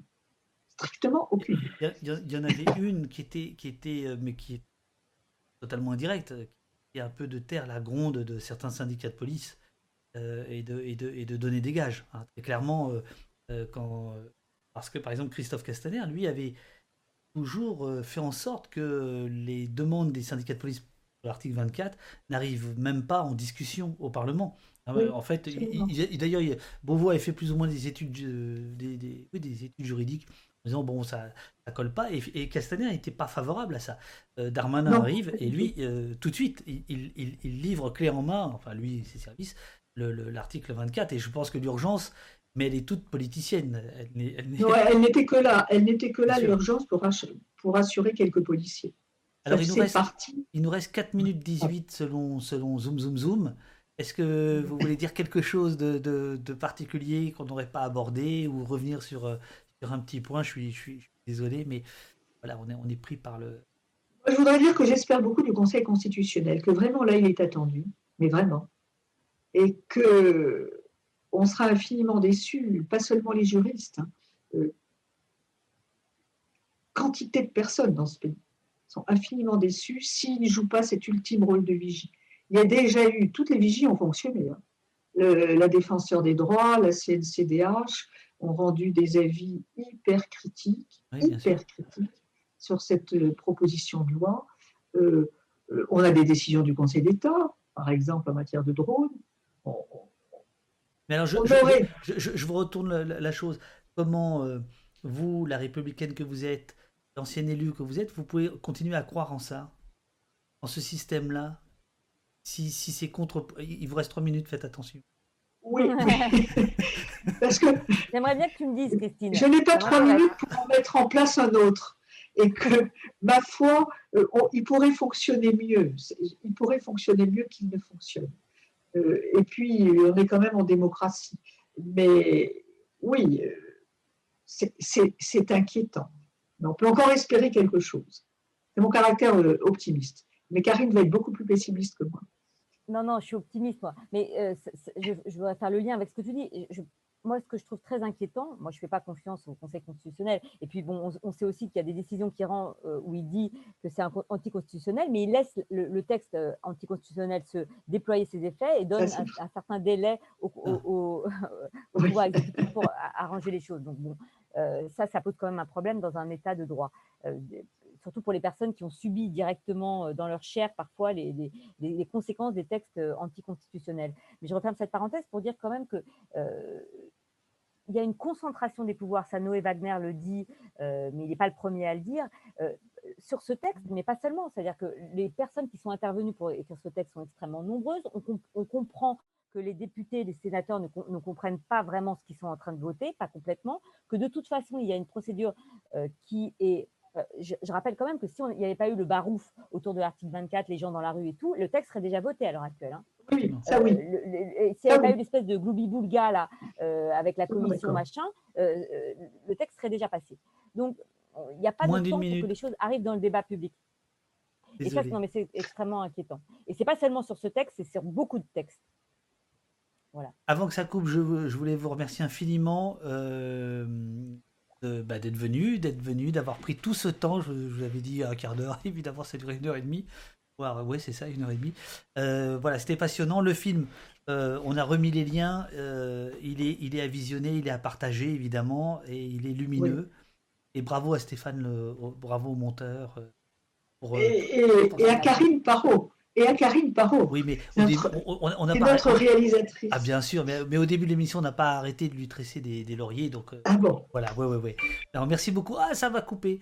Voilà, merci, merci infiniment à, toutes les deux. Bonsoir. Merci pour euh, l'invitation. et puis, on se retrouvera peut-être dans un mois ou dans quelques jours, enfin, dans quelques semaines, si vous voulez, faire le, le point sur euh, ce que le Sénat. a- Après la décision du Conseil constitutionnel, mais elle sera peut-être que dans six mois. Ah non, non, non, non, on va se voir avant. Non, moi j'aime bien vous voir, on se verra plusieurs fois comme ça. voilà. Mer- Merci beaucoup. Bonne, bonne soirée. Bonsoir. euh, bo- bonne soirée à Bravo vous. David pour ton travail. Merci beaucoup. Bravo. Merci. Au revoir, bonne soirée. Alors voilà, euh, les, les, les, les enfants, euh, les enfants, ouais, les enfants. Euh, là, c'est- un petit peu fatigant. Oui, merci, merci beaucoup à, la régie, comme vous dites, euh, au modérateur. Merci infiniment à Eurial. Alors, c'est pas fini. Euh, c'est pas fini. Je vous propose de faire une petite pause parce qu'il faut aller reprendre un petit peu de, café, quoi. Voilà. Euh, et puis, on pourra faire rapidement, si vous voulez, un petit point sur ce qui, ce, ce qui s'est dit ce matin sur la, sur la place Beauvau, euh, sur le, le Beauvau de la, sécurité. Merci infiniment. À, ouais, je vais boire un petit coup. Euh, merci infiniment à, tous, ceux et toutes celles d'entre vous qui ont euh, nourri le, débat. J'essaye de répercuter vos, remarques, vos questions, etc. C'est pas toujours évident parce que voilà, les, commentaires, les uns chassent l'autre, l'un chasse l'autre, etc. Donc il va falloir peut-être qu'on trouve un autre, un autre système. Euh, je vous rappelle, avant de faire une petite pause, en a un Discord euh, qui a été lancé par euh, euh, François et Robin. Discord qui, est une façon de prolonger voilà, notre, notre bonne entente autour de toutes ces questions-là d'essayer de se, de se, de se tenir au chaud ensemble. Et donc, si vous avez des suggestions de, de, de liens, d'invités, de, thèmes, de débats, il faut vraiment aller sur le Discord pour, euh, pour le nourrir. Euh, si vous avez des remarques sur l'émission, euh, alors sur les, sur les remarques techniques, ça, on, a priori, on, va se démerder. Mais, mais même, sur le, même sur les questions techniques, si vous avez des remarques, n'hésitez pas. Si vous avez des critiques à formuler, il faut le faire aussi. Si vous avez des suggestions, etc. Euh, voilà, donc là je vous propose de faire une petite pause, d'aller boire, d'aller me faire un petit café, et on se retrouve dans 5-10 minutes où euh, nous serons avec euh, notamment, je vais vous la montrer, je vais vous la montrer dans deux secondes. Bien. Tac. Les titres. Avec cette dame, Camille Chaise, euh, qui est la porte-parole du ministère de l'Intérieur. C'est à elle que revient la lourde tâche, il faut quand même le reconnaître, d'animer euh, le, vide sidéral qui est le Beauvau de la sécurité, vide sidéral dans lequel je plonge tous les 15 jours à travers un live tweet. Je, vous en parle dans, quelques instants. Donc à tout à l'heure, go café et euh, je vous dis à dans 5 euh, ouais, 5 minutes quoi, 5 10 minutes. À tout de suite. Merci beaucoup.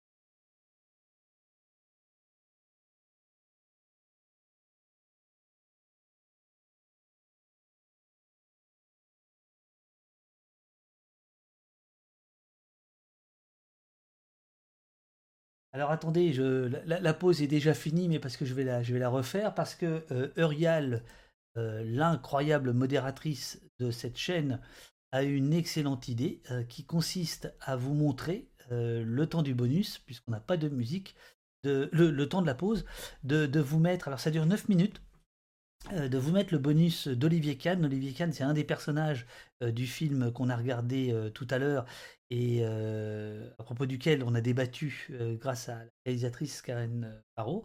Euh, donc là, ben, écoutez, je vais vous mettre euh, ce, ce bonus. Alors, je vais me faire disparaître. Où est-ce que c'est? Bougez pas, bougez pas une seconde. Normalement, c'est là. Et voilà. Et je vous mets le bonus. Et je vous dis, à la fin du bonus, on se retrouve pour le, euh, le de la sécurité. il faut remettre en cause les fondements de la sécurité des États tels qu'ils ont été élaborés à partir de la modernité. C'est-à-dire l'idée que euh, la sécurité d'un État se décompose autour de sa frontière, entre la sécurité intérieure, à l'intérieur l'État n'a pas d'ennemis, donc il n'y a que des criminels traités de manière civile par le droit pénal, et à l'extérieur l'État a des ennemis hors de sa frontière, et ces ennemis sont traités par la voie diplomatique d'abord et par la voie militaire ensuite. Cette conception de la modernité, donc dans la logique de la globalisation de la sécurité, n'est plus utile, elle ne correspond plus à la réalité de l'état du monde, et il faut donc que l'État se réapproprie l'ensemble des moyens de sa sécurité pour les, déployer contre les nouvelles menaces contemporaines. L'idée est donc de dire que l'État n'a plus à travailler autour de sa frontière, mais doit au contraire travailler de manière strictement utilitariste. Tous les moyens de sécurité à sa disposition sont susceptibles d'être utilisés aussi bien à l'intérieur qu'à l'extérieur. Aux États-Unis, ça va euh, se traduire par effectivement la création du Homeland Security et euh, les Patriot Acts et euh, les, différentes opérations qui vont, qui vont en résulter, dont euh, l'intervention militaire en Irak, destinée à euh, renverser le gouvernement qui menace par officiellement les armes de destruction massive et le soutien au terrorisme, euh, plutôt en Afghanistan d'ailleurs, la, sécurité intérieure. L'idée donc est que l'État doit repenser sa sécurité en termes de sécurité globale et utiliser tous les moyens qu'il a à sa disposition.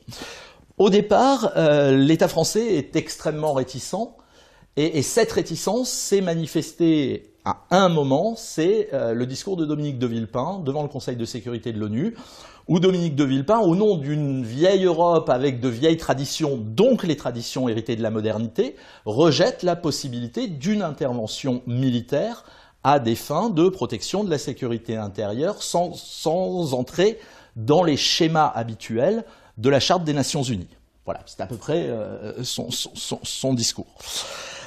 Néanmoins, si la France rejette, l'Union européenne, à la même époque, va adhérer très vite donc à la globalisation de la sécurité.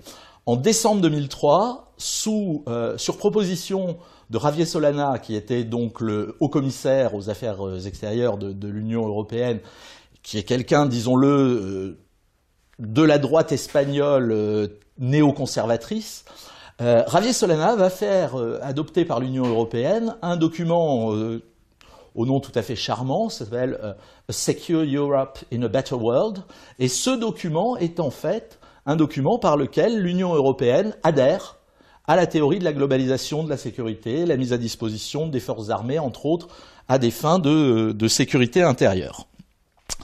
Euh, la, France, encore une fois, résiste. Elle résistera jusqu'à 2006. Le moment de basculement de la France, ou le basculement de la France dans la, globalisation de la sécurité, s'opère euh, d'abord idéologiquement.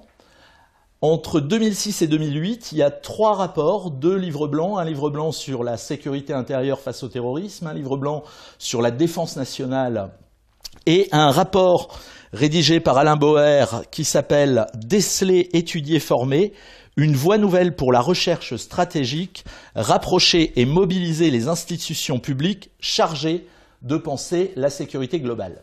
Donc le terme apparaît à ce moment-là dans, la doctrine française. Et donc à partir de 2006-2008, on a une réflexion là-dessus, mais réflexion qui ne se concrétise pas jusqu'à euh, jusqu'à 2013. C'est en 2013 que euh, le basculement de l'État français dans la doctrine de la sécurité globale va s'opérer. Il s'opère d'abord militairement. C'est l'opération Serval à la demande du Mali. Euh, le président Hollande envoie euh, des forces armées françaises soutenir le gouvernement malien. Donc ça, c'est la tradition de la France-Afrique et des accords de défense qui, qui nous lient à un certain nombre d'États. Mais pour la première fois, le ministère de la Défense, en l'occurrence Jean-Yves Le Drian, évoque une opération extérieure pour lutter contre le terrorisme. C'est-à-dire on déploie l'armée, mais pour lutter contre une forme de criminalité, ce qui est exactement la logique de euh, la sécurité globale. Et cette, cette opération se prolonge ensuite avec Barkhane, puis Chamal, donc euh, le Levant, euh, la Libye et la bande saharo-sahélienne. Et à chaque fois, le but de ces opérations extérieures militaires est de lutter contre des formes de criminalité, contre des criminels et non pas contre des ennemis, même si le discours change aussi, puisqu'on assimile effectivement le criminel à l'ennemi. Euh, le, le, le, basculement devient plus euh, flagrant encore à partir de 2015 et à partir surtout des attentats de novembre 2015, puisque le gouvernement français, en réponse à ces attentats, va substituer à l'opération Vigipirate que tout le monde connaît une opération Sentinelle. Dans la forme, euh, ça ne change pas fondamentalement, c'est-à-dire qu'il suffit d'ailleurs de regarder les véhicules de l'opération euh, Sentinelle, ils ont toujours le sigle Vigipirate et opération Sentinelle. Euh, pourtant, dans, juridiquement, ça change fondamentalement les choses parce que toujours Jean-Yves Le Drian annonce que l'opération Sentinelle est lancée comme une opération intérieure il dit il y aura maintenant des opérations intérieures comme il y a des opérations extérieures. Et donc ça veut dire que, au moins dans, la forme du discours politique, l'armée est en opération sur le territoire français dans le cadre de la lutte contre le terrorisme, ce qui évidemment euh, ne s'était plus vu depuis la guerre d'Algérie. Euh, et, tout ça va enclencher un processus de normalisation et ça nous permet d'aborder pour la première fois la, loi sécurité globale. Puisque dans la loi sécurité globale, vous trouvez un article 26 qui poursuit cette normalisation du rôle de l'armée sur le territoire national en prévoyant que l'article L435-1 qui a donc été introduit par une loi de, de 2017 et qui alignait l'usage de leurs armes entre les forces de police et les forces de gendarmerie, qui prévoyait aussi quelques dispositions pour la police municipale, eh bien, cet article 26 étend aux militaires de Sentinelle en opération sur le territoire français la possibilité de faire usage de leurs armes dans les mêmes conditions que les forces civiles. Donc vous avez vraiment une normalisation de la présence de l'armée qui, au demeurant d'ailleurs, risque de poser quelques difficultés juridiques.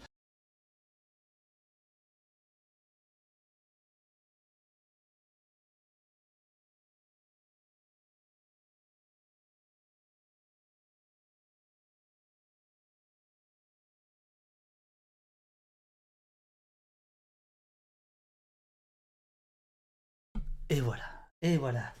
De retour, de retour, 21h42. Euh, euh, donc ça fait, à quelle heure on a démarré cette affaire? À 19h, donc euh, ça fait 2h, 2h40. Oui, ça, ça chante un peu vite.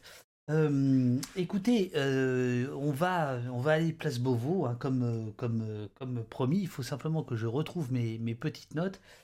Donc, euh, bah, j'espère d'abord que le, débat vous a, plu. Si j'en crois les, retours, euh, oui, ça, a l'air. Euh, vraiment, ce serait cool d'aller sur le, sur Discord si, si vous avez le temps, voilà, de laisser un peu votre, votre, votre sentiment sur, sur, sur tout ça. Alors, euh, aujourd'hui, aujourd'hui se tenait donc le, le Beauvau de la, de la sécurité. C'était euh, aujourd'hui. Euh, ah bah attendez, là je, balance le, le mauvais truc. C'était aujourd'hui le, le. Comment ça se fait? Pourquoi ça? Pourquoi ça? Safari. Tac, tac. Voilà. Voilà. donc ça, c'était ce matin, place Beauvau à 9h maintenant depuis euh, trois semaines, tout, euh, depuis euh, la troisième table ronde, donc tous les 15 jours, il y a dans la salle fumoir de la place Beauvau, quand vous rentrez dans les grilles de la place Beauvau s'ouvrent, vous longez le parvis, vous rentrez à gauche, c'est l'entrée du ministère en fait, et là vous avez ensuite au fond à droite une grande salle, c'est le, fumoir, c'est salle fumoir, c'est comme ça qu'elle s'appelle, euh, et c'est là où a lieu en fait le, Beauvau de, la sécurité. Donc euh, on avait eu la première, euh, le premier Beauvau, c'était sur la, communication de, la police. Le deuxième Beauvau, c'était sur l'encadrement. Et le troisième, aujourd'hui, c'était sur les questions de recrutement. Bonjour à tous, un grand merci d'être présent pour cette troisième table ronde Beauvau de la sécurité. Euh, nous saluons les, nouveaux participants, les cinq personnalités qualifiées et experts euh, internationaux invités aujourd'hui. Je, euh, les présenterai tout à l'heure. Merci beaucoup à tous d'être avec nous. Alors, une fois de plus, ce Beauvau de la sécurité, dans un objectif de transparence et, d'ouverture, est diffusé en direct sur les réseaux sociaux. Et nous saluons aussi les, nombreux socionautes qui, nous suivent en, ce moment. Voilà, c'était table... la première chose au début, moi, j'avais jamais entendu parler de cette expression socionaute, mais voilà, donc c'était c'était c'était assez rigolo et je vais vous dire, je vais vous dire, les amis, vous vous êtes gentiment, vous m'avez alerté gentiment pendant le débat sur la question du son dans Au Poste. Mais alors, vous n'imaginez pas la catastrophe industrielle qu'a été le Beauvau de la sécurité ce matin, où euh, pendant donc le Beauvau de la sécurité, ça dure à peu près trois heures. Ouais, on est à peu près sur le même, le même mode, on va dire. Euh, et il y a eu pendant une heure et demie, c'était absolument inaudible. Des gros, gros problèmes de son. Évidemment, c'est totalement anecdotique, mais c'est pas tout à fait anecdotique, vous verrez tout à l'heure, euh, puisque en fait, pour certains, ça symbolisait, comment dirais-je, une forme d'incompétence. Euh, donc le, le, Beauvau de la sécurité, on va, faire vite euh, parce que très sincèrement, celui-ci était, relativement euh, était encore plus vite que les deux que les deux, précédents. Je me permets de vous montrer le live tweet que j'avais que j'ai fait ce matin puisque on avait décidé finalement avec avec les, les, modos, la régie, que c'était peut-être pas très intéressant de faire ça en, live comme un, comme un match de foot et de plutôt euh, de continuer ce que je faisais jusqu'ici, c'est-à-dire un live tweet, et puis ce soir, euh, le soir, de reprendre euh, éventuellement les, les faits, les, les, les, faits saillants.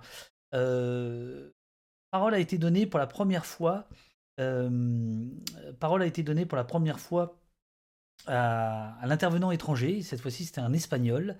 Je, je, lis ce que, vous, dites. Un, beau, Beauvau, c'est comme une, un Grenelle, mais ça se passe place Beauvau. Oui, en théorie, c'est ça, sauf que euh, il y a quelque chose d'étonnant avec les syndicats de police.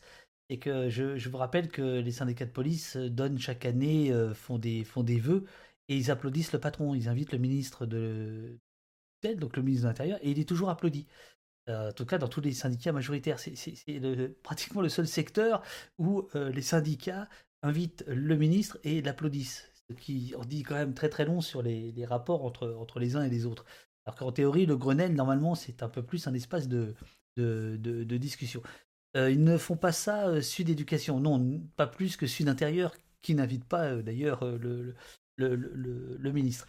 Donc ce matin, le premier intervenant, c'était c'était ce monsieur que vous que vous voyez ici, qui est un qui était un quelqu'un qui s'occupait de l'école nationale de, police et qui nous expliquait que 70% des policiers espagnols recrutés euh, possèdent un diplôme universitaire, quand bien même seul le bac est requis. Donc euh, une façon de dire que la police espagnole, on ne parlera pas de la police espagnole ce soir, simplement de son intervention à lui, était très, euh, le terme c'était attractive, puisque c'était des gens plutôt surdiplômés qui venaient, qui venaient postuler à l'inverse de ce qui se passe euh, en France.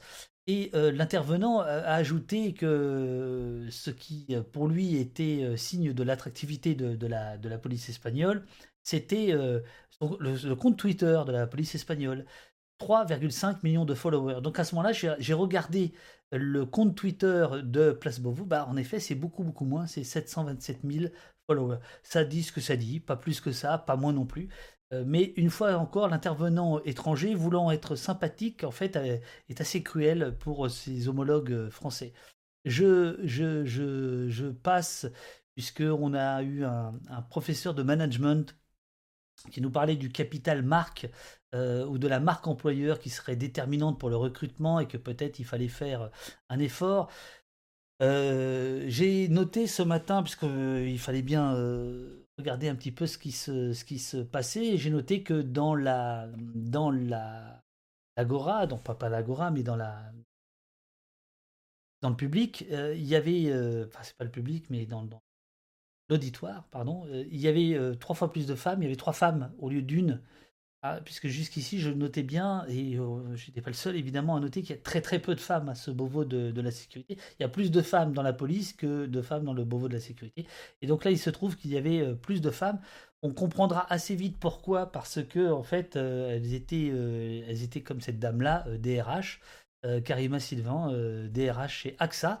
Donc il faut comprendre, hein, c'est la DRH de chez AXA qui vient place Beauvau expliquer comment euh, une, un assureur de la taille d'AXA, c'est-à-dire énorme, travaille son recrutement et elle appelle ça la promesse employeur. et pour assurer la, diversité. Elle a évoqué notamment, je crois, un jeu, un serious game.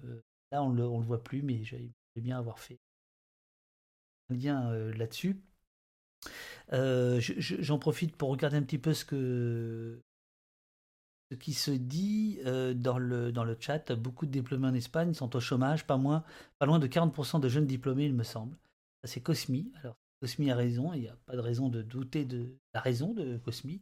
Alors, effectivement, ça pourrait expliquer finalement l'attractivité de, de, la police espagnole. Gérald Darmanin a, rappelé en début de, de, Beauvau, il a rappelé la promesse faite par Emmanuel Macron de 10 000 nouveaux policiers et gendarmes sous son quinquennat. et donc en fait aujourd'hui on assiste en effet à un recrutement, on va dire à haut niveau, enfin à niveau, en grand nombre de, policiers. je vous passe ces, représentants, différents représentants de, syndicats. Georges Knecht, qui est assez intéressant, du porte-parole d'un syndicat de police technique, euh, qui est un des rares à apporter une parole euh, euh, vraiment critique dans ce, dans ce de la sécurité et qui dit un peu ce que nous disait Karine tout à l'heure sur ces policiers qui partent à la retraite et qui finalement vendent leurs services. Eh bien, c'est ce que ce monsieur nous disait ce matin au Beauvau de la sécurité. demandant au ministre de recruter des gens qui veulent servir et non se servir, et il évoquait, ce policier, euh, qui quittent l'administration en vendant leur euh, profil. Euh, donc là, j'aborde la question des problèmes techniques pour arriver au premier fait saillant. C'est David Lebars. Alors David Lebars, c'est le secrétaire général d'un des syndicats de commissaires, qui, contrairement à ce qu'on pourrait penser, n'est pas un syndicat majoritaire. Euh, il est très présent sur les plateaux de télévision, donc on, aurait, on pourrait avoir l'impression euh, qu'il est majoritaire chez les commissaires. En fait, non, mais c'est pas non plus un petit euh, syndicat. Et donc, je vais vous retrouver le, passage. Alors, il faut aller, que j'aille à peu près à la cinquantième minute. Je vais vous retrouver le passage où il prend la parole et où il va. on passe la parole à David Lebars pour le SCPN. Son regret la communication de la police pour... Bonjour Monsieur le Ministre, bonjour euh, Mesdames et Messieurs. Juste deux petits points euh, sur l'item recrutement euh, diversité. je crois que pour la police nationale, il faut insister sur le besoin qu'on a de campagnes de recrutement qui fassent envie. On en a discuté avec pas mal de, de mes collègues. Je vais prendre un exemple, celui de l'armée de terre. Moi, quand je regarde les clips de l'armée de terre, je me dis que je vais être pilote, que je vais intervenir, que je vais avoir du matériel.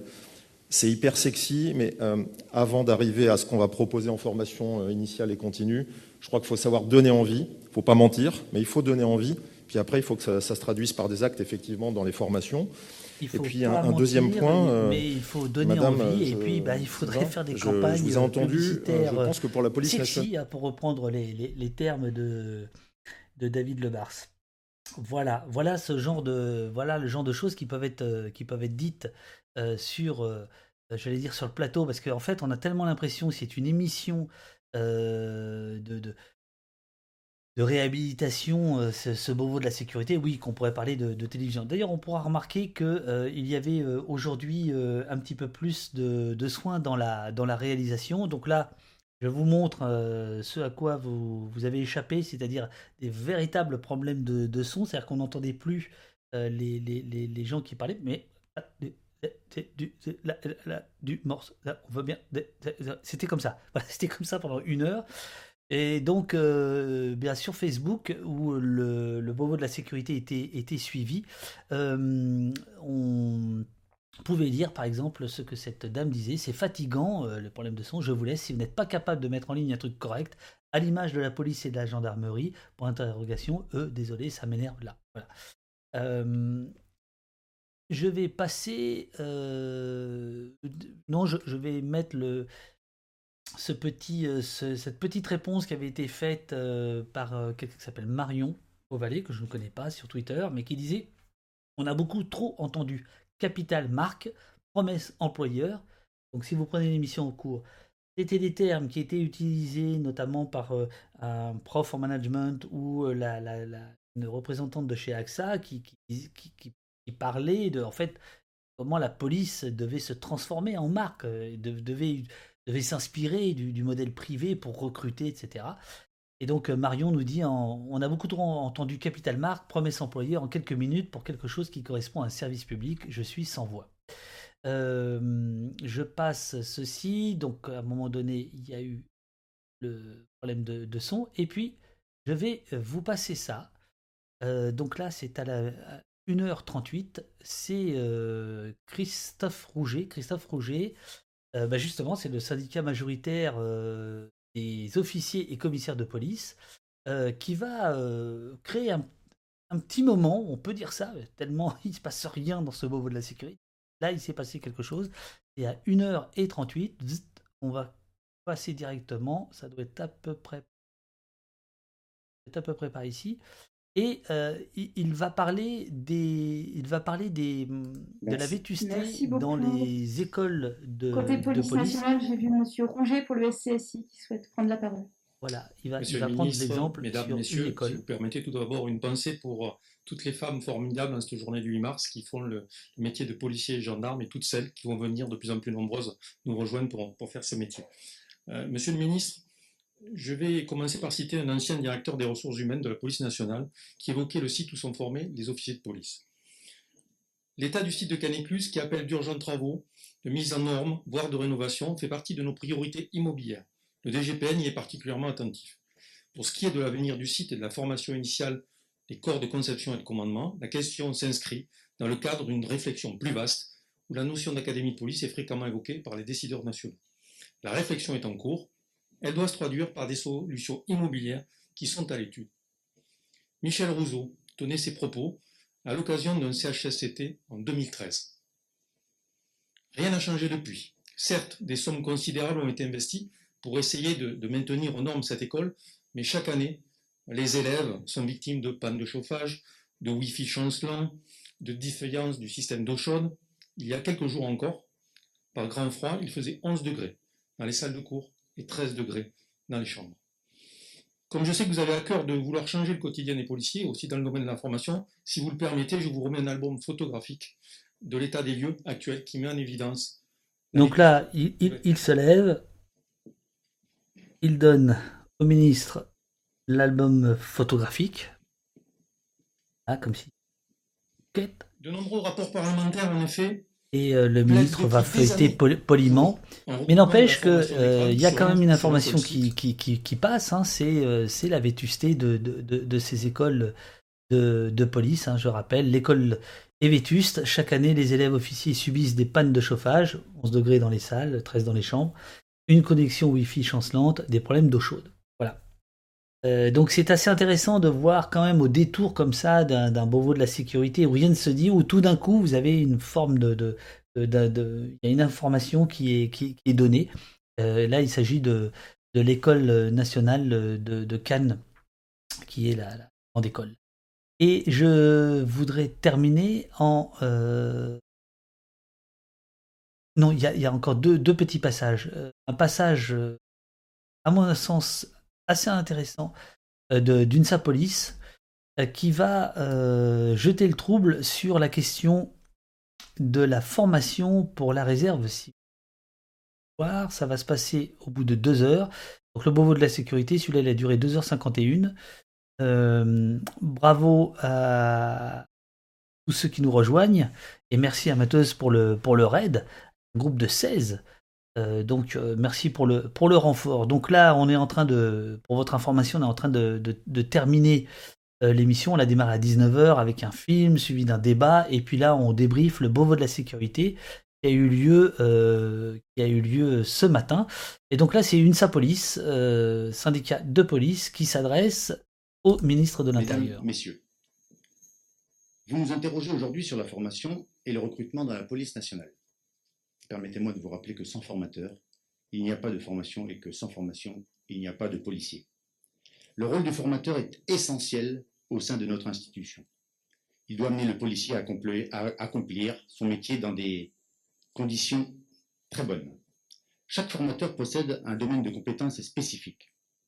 Un policier bien formé est un policier qui sera sûr de lui, qui sera à même de maîtriser les situations extrêmes.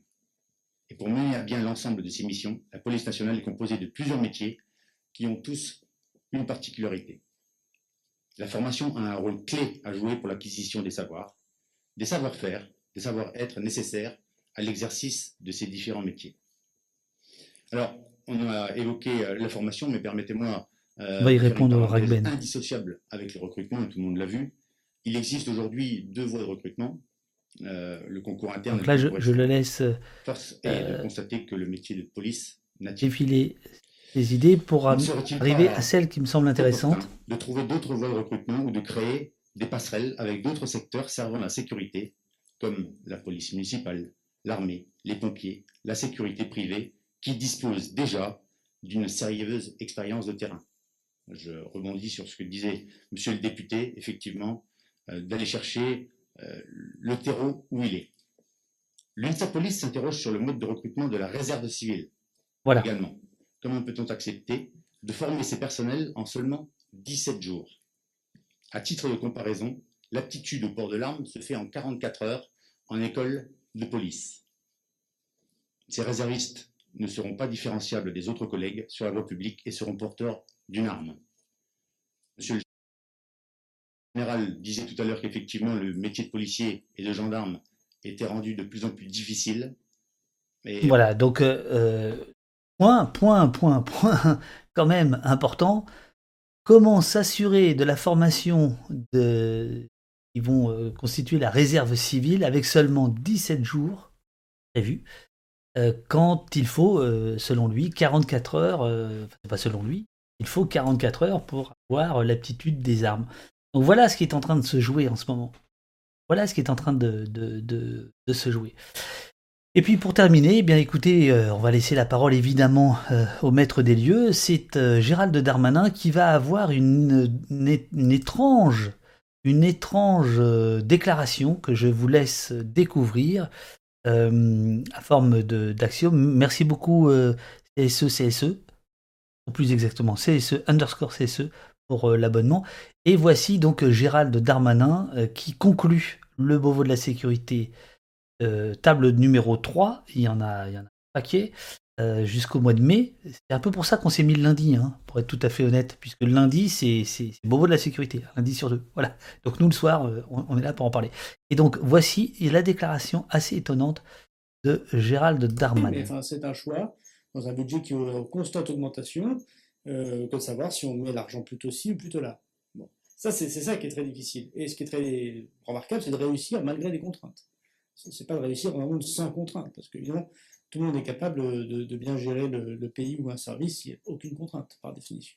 Donc il faut qu'on la prenne en, compte. Est-ce que la, la, question de la formation, c'est la question de, la meilleure efficience? Tout à l'heure, ça, a été dit, on ne gère pas, M. Knecht a dit, l'administration comme on gère euh, une entreprise privée. Ouais, je sais pas. Euh, le but n'est pas le même. on n'est pas là pour faire du profit. Et même les entreprises privées, Madame l'a dit, cherchent bien sûr le profit de leurs actionnaires, de mieux rémunérer leurs salariés, mais aussi le sens, désormais. Dans les entreprises inventent des, raisons d'être, hein, comme si le, profit ne suffisait pas à l'entreprise. Bon, c'est une convenance de société qu'il faut regarder, mais enfin, c'est pas parce que le but n'est pas le même que, la gestion doit être différenciée en tant que telle. Et pourquoi rejeter a priori le privé Je ne sais pas. Il y a souvent de très bonnes administrations qui sont très bien gérées et mauvaises entreprises mal gérées. Je, fais une pause. On n'a pas encore entendu la déclaration que je vais vous faire écouter, mais là, je, je, vais vous souligner. En fait, il a été à plusieurs reprises euh, question de la relation citoyen sur le même mode que la relation client euh, dans les entreprises privées. Donc c'est vers là que euh, la fonction publique est amenée, hein, c'est-à-dire vers une privatisation euh, extrême, hein, en tout cas d'utiliser euh, son marketing, d'utiliser ses méthodes de recrutement, d'utiliser sa communication. C'est ça que vient de nous dire Darmanin en fait. et, vice-versa. Moi, je n'ai pas d'a priori là-dessus. Ce qui est sûr, c'est ce que vous avez dit tout à l'heure, monsieur, c'est le service public de la sécurité qui compte. Et dans le service public de la sécurité que nous devons à nos concitoyens, qui est la raison même de l'État. L'idée même qu'il y a des forces de sécurité comme monopole de la violence légitime, c'est le fait que l'État existe et qu'on accepte la restriction d'une partie de nos libertés pour que d'autres puissent imposer l'ordre. si on part du principe, si on n'est pas anarchiste, j'ai vu peu d'anarchistes ce matin, euh, euh, peut-être cachés, hein, euh, voilà, donc là, je fais une pause parce que j'imagine que vous êtes en train de vous marrer. Oui, en effet, il parle d'anarchistes hein, tout à l'heure, comme, comme Karine Parot, en disant voilà, euh, euh, il n'y a pas beaucoup d'anarchistes dans cette, dans cette salle. Euh, je, je, je, vous fais juste remarquer qu'au passage, Darmanin nous cite, sans le nommer, Max Weber hein, sur la violence physique légitime, sur le monopole de la violence physique légitime, en oubliant, comme toujours, de rappeler ce que le sociologue allemand voulait dire. D'abord, un, il ne définissait pas du tout la police avec cette phrase mais l'État, puisque la phrase c'est bien l'État revendique pour son propre compte le monopole de la violence physique légitime, et qu'il y a le terme revendique qui m'est si cher, c'est-à-dire que s'il y a revendication, c'est qu'il y a euh, discussion. Et maintenant, écoutez bien, ça fait 2h37, on est à Beauvau, qu'on parle de la formation, de la nécessité de mieux former les policiers, des moyens qu'il faudrait allouer, et voici ce que dit le ministre. Mais enfin, voilà, on part donc du principe qu'on accepte cette contrainte pour le coup politique, euh, qu'un service public de la sécurité. Et que la formation, manifestement, elle permet un meilleur service public de la sécurité. Elle permet aux hommes et aux femmes de la police nationale et de la gendarmerie d'être plus efficients. C'est pas un gros mot, d'être efficient. Moi, je disais toujours dans ma mairie, je suis pas là pour gagner de l'argent, mais je suis là pour que l'argent, qui, est quand même l'impôt de tout le monde, ce qu'on veut à la fin du fin, c'est de l'impôt, de l'impôt tout de suite ou de l'impôt différé. Quoi qu'il arrive, quelqu'un paye. Hein. L'argent magique n'existe pas. En tout cas, je l'ai trouvé, je l'ai pas trouvé dans les caves de Bercy pendant trois ans et je l'ai pas trouvé depuis huit mois euh, ici non plus. Donc, à mon avis, il est nulle part. Avec cet argent, la Déclaration des droits de l'homme dit que les, contribuables ont le droit de demander compte à, chaque agent public de ce qu'il a fait de cet argent. Bah, avec cet argent, on doit le mieux l'utiliser. Est-ce que la formation, ça permet d'améliorer l'efficience des femmes et des hommes de la police nationale de la gendarmerie pour le service public de la sécurité? À coup sur oui. À coup sur oui. Et que notre grand problème, c'est un problème de toutes les structures, c'est que comme ça ne se voit pas tout de suite, comme tout investissement, on préfère l'immédiat, euh, parce qu'il faut mettre des hommes sur le terrain, parce que euh, il faut peut-être mettre euh, un certain nombre de négociations syndicales sur, sur les horaires, etc., plutôt que la formation. Et que c'est mon équation, que je répéterai tout le temps, parce que c'est la mienne, donc c'est la vôtre, c'est effectif sur le terrain versus ou en conflit avec temps de repos et temps de travail, versus ou en conflit avec euh, formation. Je vais inventer une équation incroyable, euh, digne d'Einstein. Hein, euh, S'il y a plus de gens en formation, alors il y a moins de gens sur le terrain. Donc il va falloir qu'on en discute. Et, pourquoi pas d'ailleurs? Parce que peut-être qu'un policier ou un gendarme mieux formé, il est plus efficace que deux policiers pas formés. Voilà, on, peut peut-être en parler. Alors là, j'avoue, les bras m'en sont tombés. Hein, je reprends la, la phrase ministre. Le ministre de l'Intérieur se demande à voix haute, un policier bien formé est-il plus efficace que deux policiers pas formés? Là, j'avoue, là, j'avoue que euh, le lieutenant Colombo, euh, heureusement qu'il est là, à la rescousse, parce que franchement, on se demande quand même euh, je, veux bien la fatigue, je veux bien tout ça, mais quand même, on se demande euh, là, voilà, si c'est pas un aveu, quoi, si c'est pas un aveu que on est dans un dans un grand raout. Alors moi, je, note quand même hein, que les, journalistes spécialisés en police euh, ne sont absolument pas présents sur ce Beauvau de la sécurité. Quelques-uns, très peu, ont parlé de la première table ronde, quasiment aucun de la deuxième, et je suis persuadé que aucun n'en parlera de la troisième. Il y en a d'autres.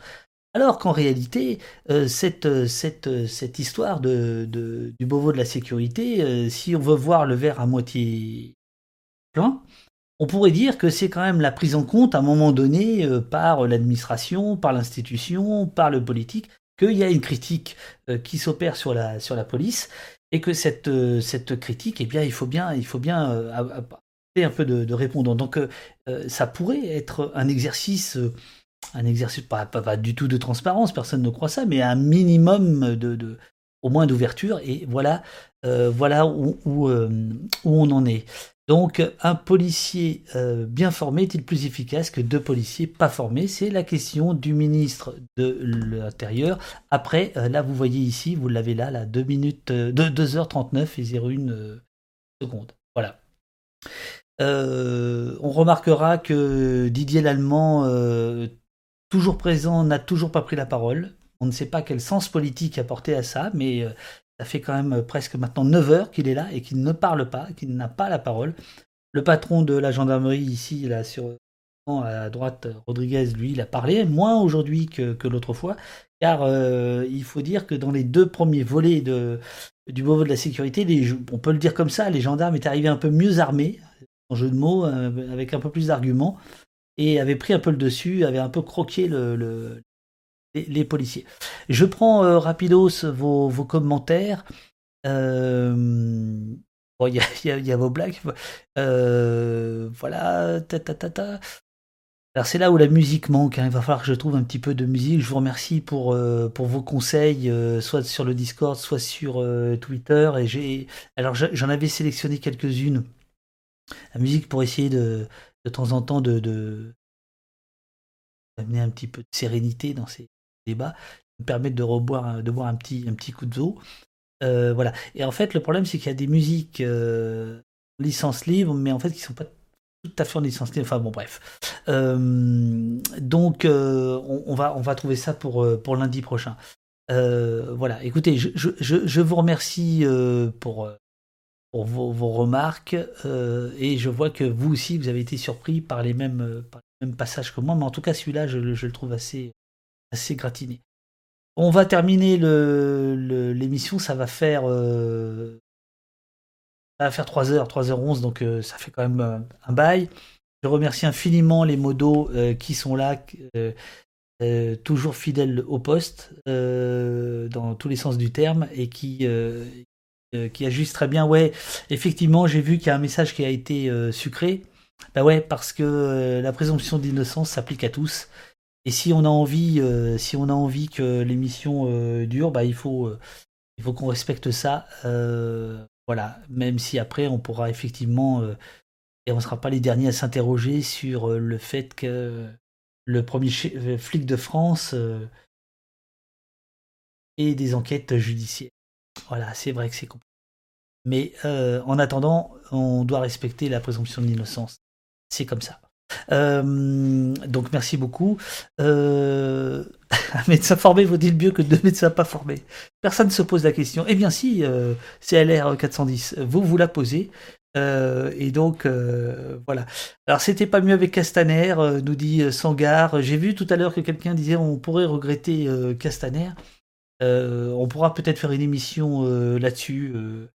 sur Castaner, valait-il mieux que euh, que Darmanin, encore que je ne crois pas que ce soit le plus intéressant pour nous, il faut rester, euh, il me semble, sur une ligne de force et, les, grandes idées, mais en réalité, c'est vrai que euh, Gérald Darmanin est, beaucoup plus, comment dirais-je, dans une position, il assume, voilà. Là où Castaner n'assumait pas forcément tout, même s'il répondait de tout, il n'assumait pas forcément tout. En tout cas, c'est l'impression que, que j'avais. Non, on ne regrette pas euh, Castaner, mais bien sûr Valka. C'était pour voir si, si, si vous étiez euh, euh, à l'écoute. faut vraiment faire gaffe à ces effets de, de mémoire. Bien sûr, bien sûr. petit programme à, venir. Logiquement, normalement, ça... Non, ça c'est le, le rendez-vous. Voilà. Voilà, les rendez-vous. Euh, non, pardon, pardon, pardon. Avant les rendez-vous, je voulais vous faire une toute petite euh, revue de presse. Euh, un article qui nous a été signalé par, me semble-t-il, Sangar la, hier. un article de la Croix. Les recrues de la police ont un plus faible niveau qu'avant. Article qui est paru hier, qui était paru évidemment en prévision de, du Beauvau de la sécurité euh, d'aujourd'hui. Euh, et je vais vous le passage, voilà. Admis avec un 7 sur 20, le concours est de moins en moins sélectif, nous apprend la Croix, alors que seul 1% des candidats au concours externe des gardiens de la paix, accessible au niveau bac, étaient admis en 2010. Ils étaient plus de 9% en 2018. Selon nos calculs, à partir des données transmises par la DGPN. La DGPN, c'est la direction, générale de la police nationale. Concours interne et externe confondus, on est passé d'un candidat retenu sur 50 en 2010 à 1 sur 5 en 2019. On peut être admis avec des notes catastrophiques, un 7 sur 20 par exemple, précise plusieurs sources. Le niveau général des candidats est plus faible, ajoute un formateur en école de police. Mais si j'ai tendance à croire que c'est générationnel et que c'est l'éducation mais j'ai tendance à croire que c'est générationnel que c'est l'éducation nationale qui a lâché car la police a toujours attiré les gens issus du peuple. Bien bien bien bien. Voilà, donc euh, problème de recrutement en sachant et je vous le rappelle que euh, la mission aujourd'hui finalement euh, de, Darmanin, bien d'arriver à 10 000 policiers et gendarmes supplémentaires euh, pour, pour la police d'ici la fin du, quinquennat de Macron. j'en passe maintenant, j'en arrive plus exactement plutôt aux, petits rendez-vous qui nous attendent. Alors, pour ceux que ça intéresse, il n'y a vraiment pas d'obligation euh, demain, euh, mais ce sera pas ici, euh, ce sera pas sur ce Twitch. Il y a un ciné-débat, la semaine des Lumières, Académie des Lumières, autour d'un pays qui se tient sage. ça se passe avec une, plateforme qui s'appelle la 25e heure, je ne sais pas si vous la connaissez, qui est une, plateforme de, de, cinéma virtuel et à l'issue de, projection, il y a souvent des réalisateurs qui viennent répondre alors, aux questions. Donc si ça vous intéresse, il y a, il y a ce, cette projo suivi d'un débat. mais voilà, mais ça c'est payant. Mais si vous voulez, mercredi, ça se passera ici, on fera une émission spéciale avec euh, Taabouaf sur ici et sur Facebook autour du, autour du, autour du film. Et le hasard veut que euh, pour, la, pour la sortie de Un tient sage en, en DVD et VOD, euh, et le hasard veut que, en fait, l'après-midi même, euh, Taha sera en procès face à un policier qui lui a subtilisé son téléphone portable alors qu'il couvrait une manifestation de travailleurs sans papier et que donc le procès aura eu lieu normalement, si tout va bien, euh, si je puis euh, mercredi euh, à 13h30 et mercredi soir. je ne sais pas tellement à quelle heure, ça il faudra, on vous dira sur le Discord, je sais. Oui, c'est à 20h. mercredi, voilà, ici même, on fera une discussion avec Taha. Et l'idée, c'est de lui donner la parole, évidemment, pour qu'il vous parle de, son métier, de son ressenti, etc. Voilà, je vous remercie infiniment. Pour lundi prochain, l'invité n'est pas encore trouvé. Euh, j'aimerais bien que ce soit les gens de la quadrature du net euh, pour qu'ils viennent nous parler de la techno-surveillance, de la technopolis et de leur euh, travail de fond sur la loi sécurité globale. mais pareil, on vous dira dans le Discord. Alors, je, n'ai pas le, lien du Discord sous la main. Je ne sais pas si Uriel, si Uriel est encore là. Peut-être qu'elle va pouvoir vous le, vous le donner. Je vous propose euh, qu'on lance éventuellement un raid. Il faut simplement que je reprenne un tout petit peu mes esprits, deux secondes, que je retrouve euh, la page. Alors bougez pas, bougez. Viens dans deux secondes. Viens dans deux secondes. Vous pouvez faire, donner euh, chez vous tranquillement. Je vais ouvrir. Ok, on va voir si on, si on peut lancer un raid. Je sais pas du tout combien on est là hein, au moment où on se parle. Euh, bougez pas, bougez pas. N'importe quelle question. Non, mais non. Tais-toi. Alors, euh... bougez pas, bougez pas, bougez pas. Hop, twist. twist. Alors, lancer un raid sur qui on pourrait lancer un raid Donc la collection toute pourrie là. Alors, lancer un raid. Alors, sur Samuel Etienne, sur Guetapan ou sur Klitsch Norris? Alors, Samuel Etienne, il a 81 000 euh, viewers en ce moment. Et euh, je crois que c'est parce qu'il reçoit euh, François Hollande. Je crois. Crois. Qu'est-ce que vous en pensez On va où? Donc il y a euh, Samuel Etienne, euh, Guet-apens, c'est la musique, et Glitch Norris. Pas Hollande, pas Hollande, pitié, pas Hollande. Ah, ah, non, pas Samuel Etienne. Bon, savez quoi, on va aller sur euh, et je vous expliquerai euh, pourquoi euh, la, prochaine fois. Parce que dans Guet-apens officie un des modérateurs de Haut Poste. Merci à tous, amis du café, amis de la police. Je vous dis à mercredi pour le débat avec euh, Taha. Merci infiniment à tous. N'oubliez pas, il y a, euh, il y a euh, le Discord d'ici là, si vous avez envie de, participer à l'animation de l'émission, à donner des, des suggestions, des critiques, des envies. Voilà, je suis mort, 22h20. Je vous embrasse et je vous dis à mercredi. Merci beaucoup.